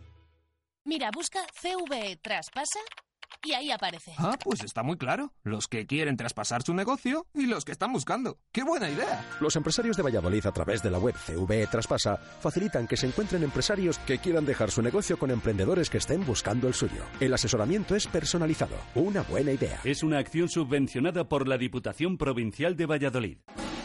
El valor de la música. El valor de la clásica. Todos los sábados y domingos, de 4 a 8 de la tarde, tardes de radio y música clásica en Radio Intereconomía. Disfruta de la mejor música clásica en la radio. Intereconomía Clásica. Cada noche, de lunes a jueves, Josep María Francás con Ramón Pi analizan la actualidad con rigor y libertad en A Fondo, dirigido por Josep María Francás, de lunes a jueves, de doce y media a una y media de la noche, en Radio Intereconomía.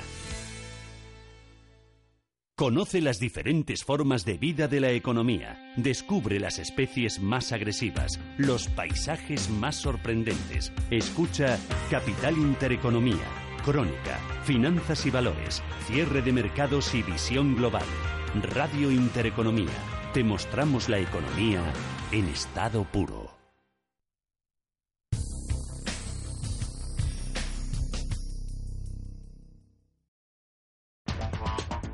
En Visión Global, la tertulia de los negocios.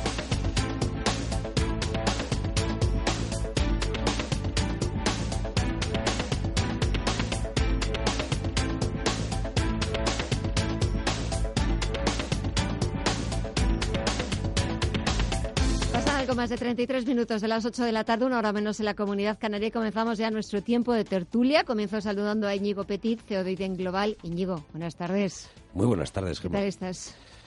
Pues bien, muy bien, la ¿De verdad. acción de gracias, Black Friday o...? Eh, Yo supongo que estoy más Black Friday. A pesar que no me identifico con ninguna de las dos fiestas, eh, supongo que estoy más Black Friday. Sí. Pero por esto de, de- de- de, bueno, pues dedicarme a esto del mundo digital, donde el Black Friday es el monotema. Sí, sí. Da igual lo que hagas en, en- en Internet, que tienes Black Friday, quieras o no quieras. Así que supongo que soy más de Black Friday, sí. Guillermo Santos, socio director de Capital, buenas tardes. Hola, hola. ¿Y Muy qué eres? ¿De más de acción de gracias, Black Friday? Yo no sé. eh, A lo mejor celebras el solsticio de invierno. Yo estoy, todo el día sí. consumiendo. Necesito Sí. bastante poco el Black Friday para... Para ti eh, todos son Black Friday. Sí, ¿verdad? efectivamente. Soy- Monday, Tuesday, todos son Soy Black Friday. bastante consumidor patata Oye, mira. y, y, bueno, eh, co- intento construir, ayudar a construir la economía española desde, Muy mi, bien. desde mi consumo. sí. Es que eso es eh, Estaría bien un Black patriota. Friday en los restaurantes, ¿verdad? De, de que, que llegaras a Mm. un restaurante y que fuera el 50%. Pero ya lo hay, por ejemplo, en cadenas de algunas, hoteles, sí, hay- también sí. hay pues en las Hay aerolíneas. algunas en- iniciativas. en- Sí. ves, lo- los restaurantes que a Oye, uno, mira, que a a uno si le nos gustan, escuchan que tiene a mano y tal, pues oye, qué cosas no tienen ningún tipo de oferta de Black Friday, fíjate. Bueno, a ver, ¿de qué nos quieres hablar hoy? Venga, Uy, yo, yo esta semana he estado muy preocupado. ¿por qué? Eh, eh, ya lo comentamos un poco la semana pasada, pero pero he podido, bueno, pues escuchar a diferentes profesionales del sector inmobiliario Ujú. eh, y la verdad es que solo piden una cosa, ya no ya no piden o ya no esperan ningún tipo de mejora ni ningún tipo de, de, de- facilidad ¿no? en las condiciones para, para, hacer, para, para hacer su trabajo, sino piden que no se toque nada en la ley de Socimis. ¿no? Y me parece que es me parece que es una petición seria y que haría muy mal este potencial nuevo gobierno que está en ciernes, pues eh, en tocar por esa vía la, la legislación. La semana pasada ya lo comentaba, pero es que después de haber escuchado, por ejemplo, a Basagoiti, presidente de Asocimi, eh, que es la asociación de, de, de la Socimi, a, a- Joaquín López Chicheri, CEO de Vitruvio, y, bueno, y otros tantos. Eh, lo digo porque ayer escuché, eh, leí, vamos, las conclusiones de una conferencia que, que dieron. Pues la verdad es que preocupa, preocupa seriamente que uno de los principales objetivos, quizá por, además, más por ideología que por de verdad una racionalidad económica, eh, se pueda atacar una legislación o una normativa que ha funcionado eh, correctamente y que todavía tiene mucho que hacer en, en, España, ¿no? puesto que seguimos siendo un país de, de propietarios eh, y no cabe duda que las SOCIMIS pues están dinamizando mucho este sector, haciendo que aumente el alquiler, que mejore, eh, en fin, lo que supone vivir de alquiler frente a, tener una vivienda. En fin, bueno, eh, ofrece unas alternativas que España necesitaba y que sin duda alguna están funcionando y van a seguir haciéndolo. Por lo tanto, bueno, pues eh, esa es un poco mi, mi, preocupación esta semana, a ver cómo, como si la- el Ministerio de Vivienda acaba en manos de Unidas Podemos y intentan llevar adelante todas las propuestas que han ido, pues, eh, en fin, gritando a los cuatro vientos durante los últimos meses, pues la verdad es que no sería nada positivo. Y un sector que yo creo es de los más atractivos eh, internacionalmente podría perderlo, ¿no? Y sería desde luego un mal inicio para, mm. para esta coalición que, se está, que se está cultivando. Guillermo. Mm, es una coalición muy simpática. Eh, para el mercado poco, ¿no? Realmente, y es que al final esto eh, todos van a pedir eh, su dinero, eh, su contraprestación para apoyar en la investidura y unos de más de tipo dinero como el PNV, otros más tipo político, pero también dinero, porque ya han pidiendo dinero mucho tiempo, como los independentistas catalanes. Entonces, bueno, en fin, yo tengo una sensación bastante mala al respecto. Pero en lo que respecta a la fiscalidad, eh, eh, de, pues vamos a decir en general, Creo que, por supuesto, va a subir el IRPF y, bueno, pues eh, todos nos aguantaremos. Ay, la del ahorro. Eh, Ay, la del ahorro. La, del ahorro. No te da miedo. La del ahorro no creo que suba mucho.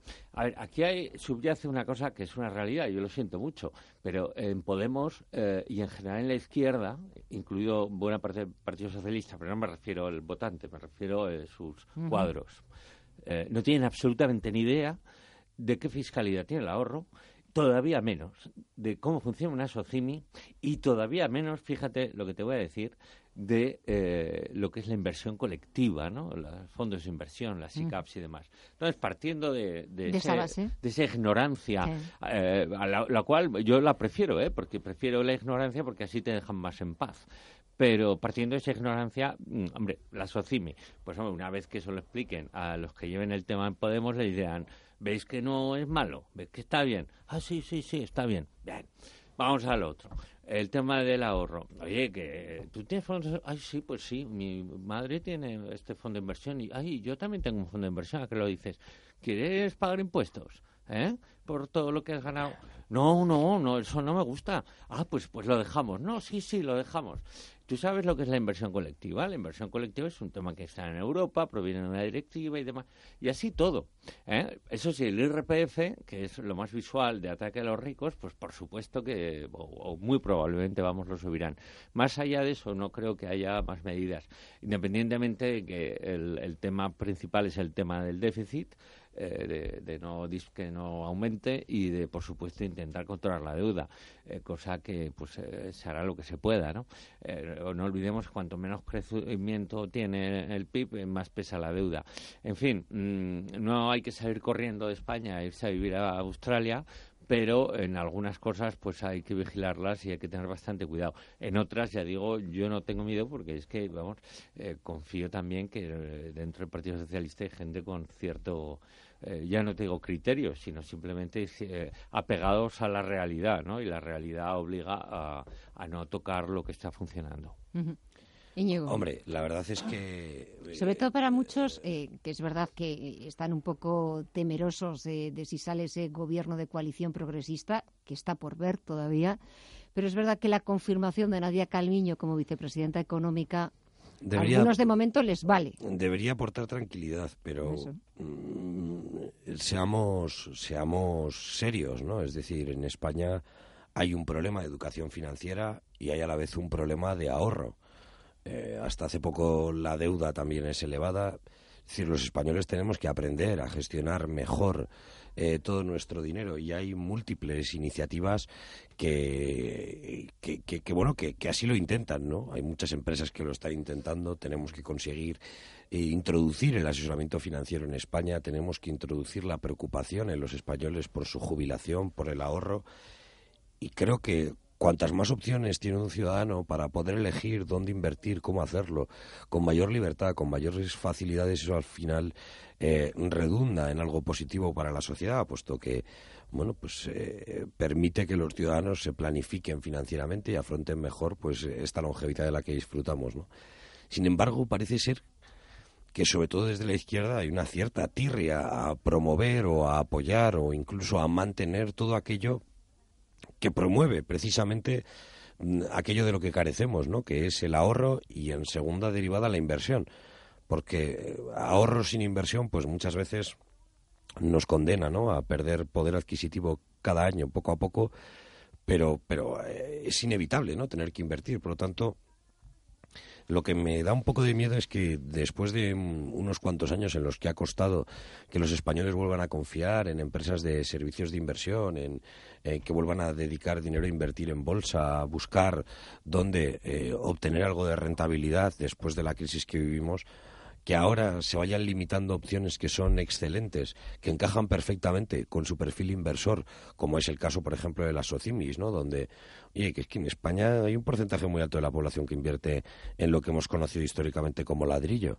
Resulta que ahora puedes comprarte la acción de una Socimi y tienes una inversión también en ladrillo, solo que con un montón de condicionantes muy positivos como inversor, ¿no? Como una gestión profesional, cuentas auditadas, un reparto de dividendos obligatorio, etcétera. Es decir, hay una serie de elementos que, que, que, también, eh, digamos, lo, lo, favorecen que sea una solución de inversión apta para los españoles. Por tanto, creo que es importante entender cuál es el, fondo del problema y tomar medidas que lo apoyen, no que vayan en contra de todo esto. Hay que dar más alternativas de inversión, más libertad, más facilidad e incentivar todo lo posible fiscalmente o de cualquier otra manera el ahorro de los españoles, que las personas entiendan que con una seguridad social cada vez, pues en fin, menos sostenible, es evidente que habrá que sufragar, ¿no? Todos esos años que vamos a vivir de alguna manera y eso es el ahorro privado, ¿no? Por lo tanto, es importante transmitir este mensaje a los españoles para que se vayan preparando e incentivarlo desde el Estado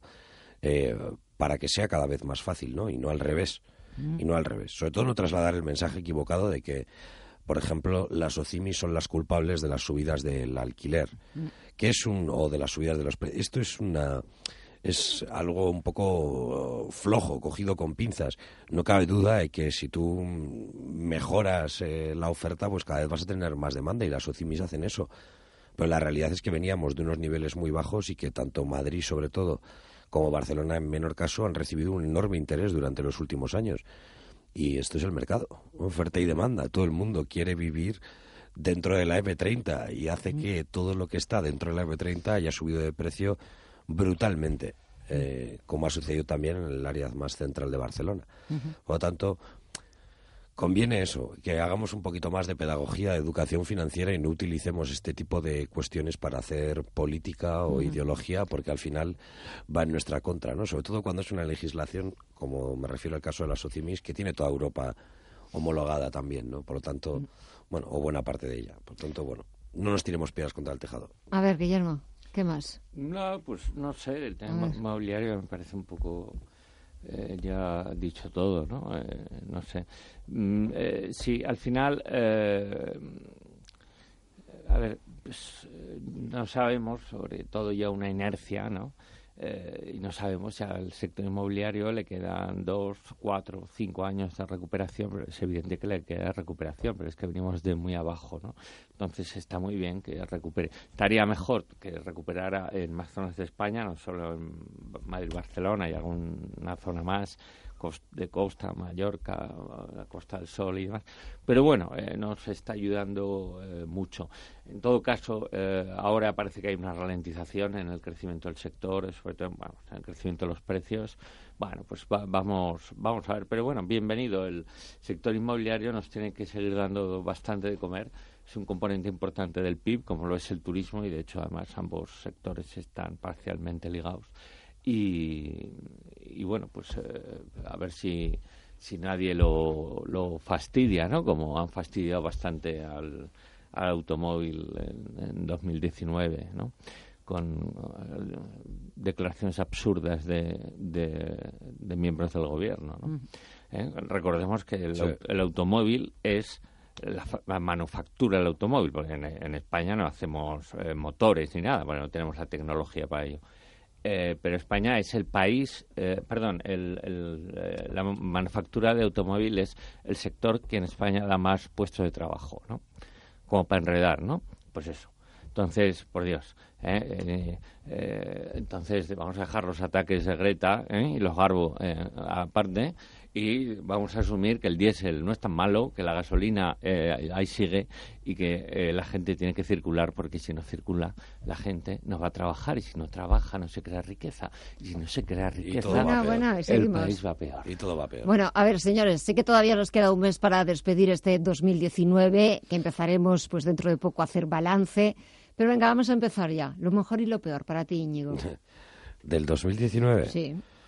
Hombre, yo creo que... Nos queda todavía un mes, pero venga. Hombre, sin ninguna duda voy a... un mes puede pasar de todo. Te voy a cambiar, la, te voy a cambiar el orden. Para mí lo peor, y supongo que es porque nos toca de cerca, es eh, esta situación política ¿no? que hemos vivido en España, que sin ninguna duda, eh, sin ser algo que vaya a llevarnos a ningún tipo de agujero ni a ningún tipo de hoyo, porque en fin, gracias al sistema político que tenemos, pues bueno, los efectos de los políticos eh, son limitados, eh, gracias a, Dios y a la legislatura y a la legislación.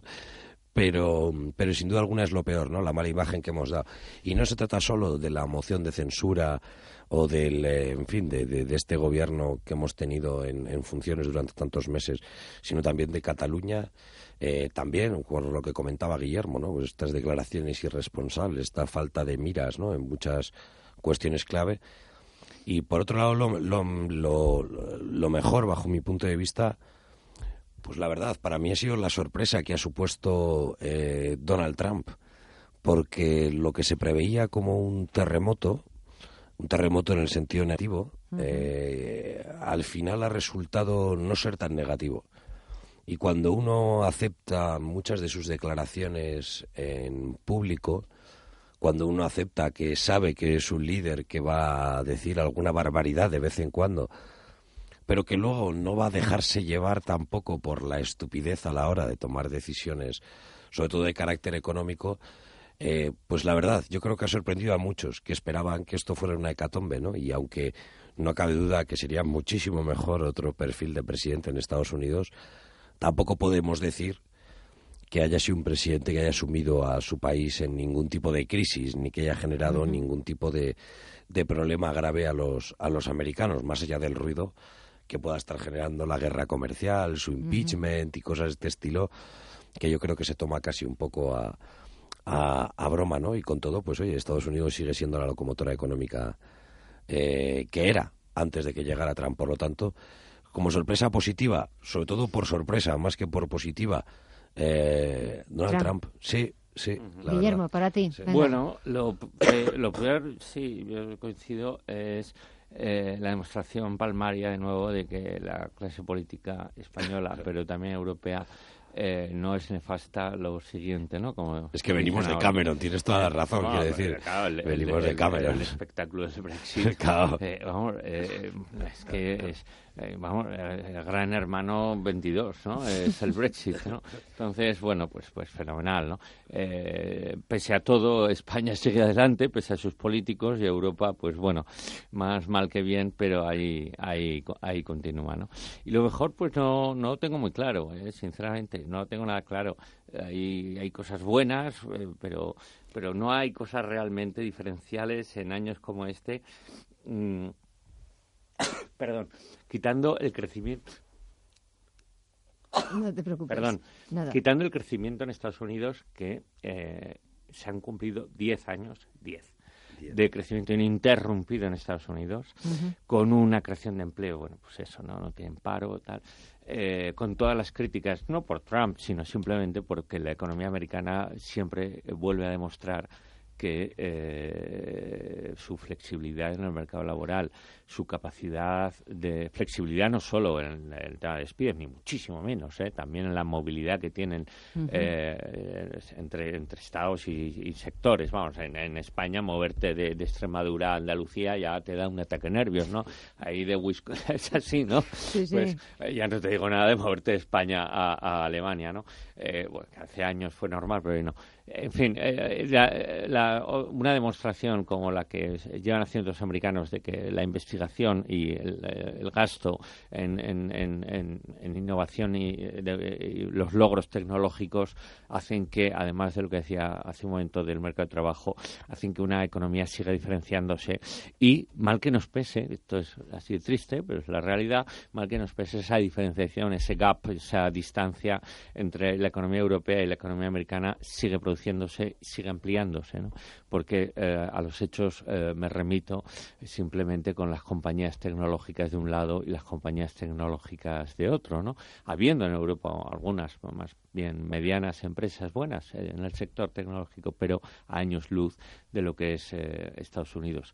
Luego hay una cosa muy buena, de final de 2019, que van a estrenar Star Wars y eso siempre para la, gente con, sensibilidad como yo eh, ah, pues pues eh, bueno es que no te tenía por un, no, no, le tenía, no le tenía por un friki de Star Wars. bueno también también está el triunfo de Tamara no también esto eh, nos, nos alegra ah, mucho a los seguidores Masterchef no Eurovisión Eurovisión Junior no ¿O quién ha sido no no, no, Tamara ha sido ah, a Tamara Falco ah yo ya es que me pierdo a Tamara es la lo del Festival de Eurovisión era Melanie, ah, la niña, que quedó tercera. Mucho triunfo. Creo que ya, ya, sí, ya te veo, ¿eh? te, voy a tener que centrar en esta materia. Sí, sí, sí, yo de estas, cosas, de estas cosas me entero por ¿Eh? Twitter últimamente. Yo, no, no, yo también, ¿eh?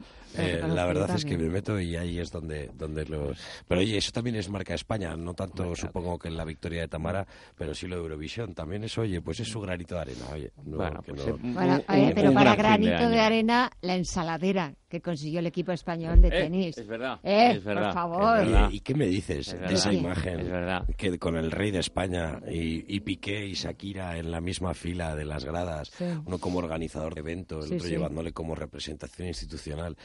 A ver si resulta que va a tener una utilidad institucional eh, la monarquía que tanto han criticado. Resulta que, que oye, que, sí que sirve para muchas cosas y que si te quieres llevar un torneo como este a Latinoamérica, por ejemplo, no vas a tener un mejor embajador, por ejemplo, que, el rey, de España. Quiero decir que, que me parecía que, que, bueno, que a muchos españoles cuando vieron esa imagen pensaron lo mismo, ¿no? Decir, mm. mira qué cosas, ¿no? ¿Dónde te lleva al final eh, las empresas, el negocio? Porque al final, pues Piqué ha hecho con ello un negocio y creo que además, hay que decirlo, lo ha hecho estupendamente, porque ha sido un éxito por lo que ah, Creo que entre los objetivos es ganar dinero, porque sí, claro. pero creo, creo, que no entraba en la exaltación del poderío español eh, en muchos campos, pero en este del tenis y, y, de los principios y valores españoles no entraba, creo, en los objetivos de organizador de, de Pues yo creo que nos ha sobrado. O sea, yo me, me recordó el anuncio aquel que decía eh, soy español, ¿a qué quieres que te gane? Pues, oye, hacía mucho tiempo que no, que no veía yo un torneo que nos motivara tanto. Maravilloso. Sí, me tengo que despedir porque este jueves el programa es más cortito, terminamos ahora a las nueve de la noche, pero antes tengo que despedirme de vosotros, daros las gracias, Íñigo y Guillermo, os espero la próxima semana, aquí el jueves. Ya sé que te vas de viaje, pero entrarás por teléfono. ¿Tú estás aquí? Aquí estaremos. Pues aquí estaremos. Nosotros nada, ponemos punto final a esta edición más cortita de visión global. No hemos contado con la principal referencia del mundo, con la bolsa norteamericana, pero les dejamos con las citas, las claves de mañana viernes. Ponemos fin a una semana. Mañana contaremos con bolsa norteamericana, pero recuerden, cerrará a las 7 de la tarde, hora española. Esa agenda, esas claves de mañana con Paul Mielgo. Mañana viernes 29 de noviembre arranca oficialmente la temporada de compras navideñas en Estados Unidos con el Black Friday, tras la festividad de Acción de Gracias. Wall Street vuelve, por lo tanto, a la actividad, pero será medio gas. Tanto la Bolsa de Nueva York como el Nasdaq cerrarán a las 7 de la tarde, tres horas antes del horario habitual. El volumen de negociación será, por lo tanto, escaso. El mercado de bonos cerrará una hora más tarde. En la zona euro, la semana terminará con los datos del IPC adelantado de noviembre y el desempleo de octubre. También en Alemania se publican las cifras de paro, en este caso de noviembre, además de los precios de importación de octubre. En Francia se revela el PIB del tercer trimestre, los precios de producción de octubre y el gasto del consumidor del mismo mes. En España conoceremos la estadística del INE de hipotecas de septiembre y la encuesta de ocupación en alojamientos turísticos de octubre. Además, el Banco de España publica el avance de la balanza de pagos de septiembre. Música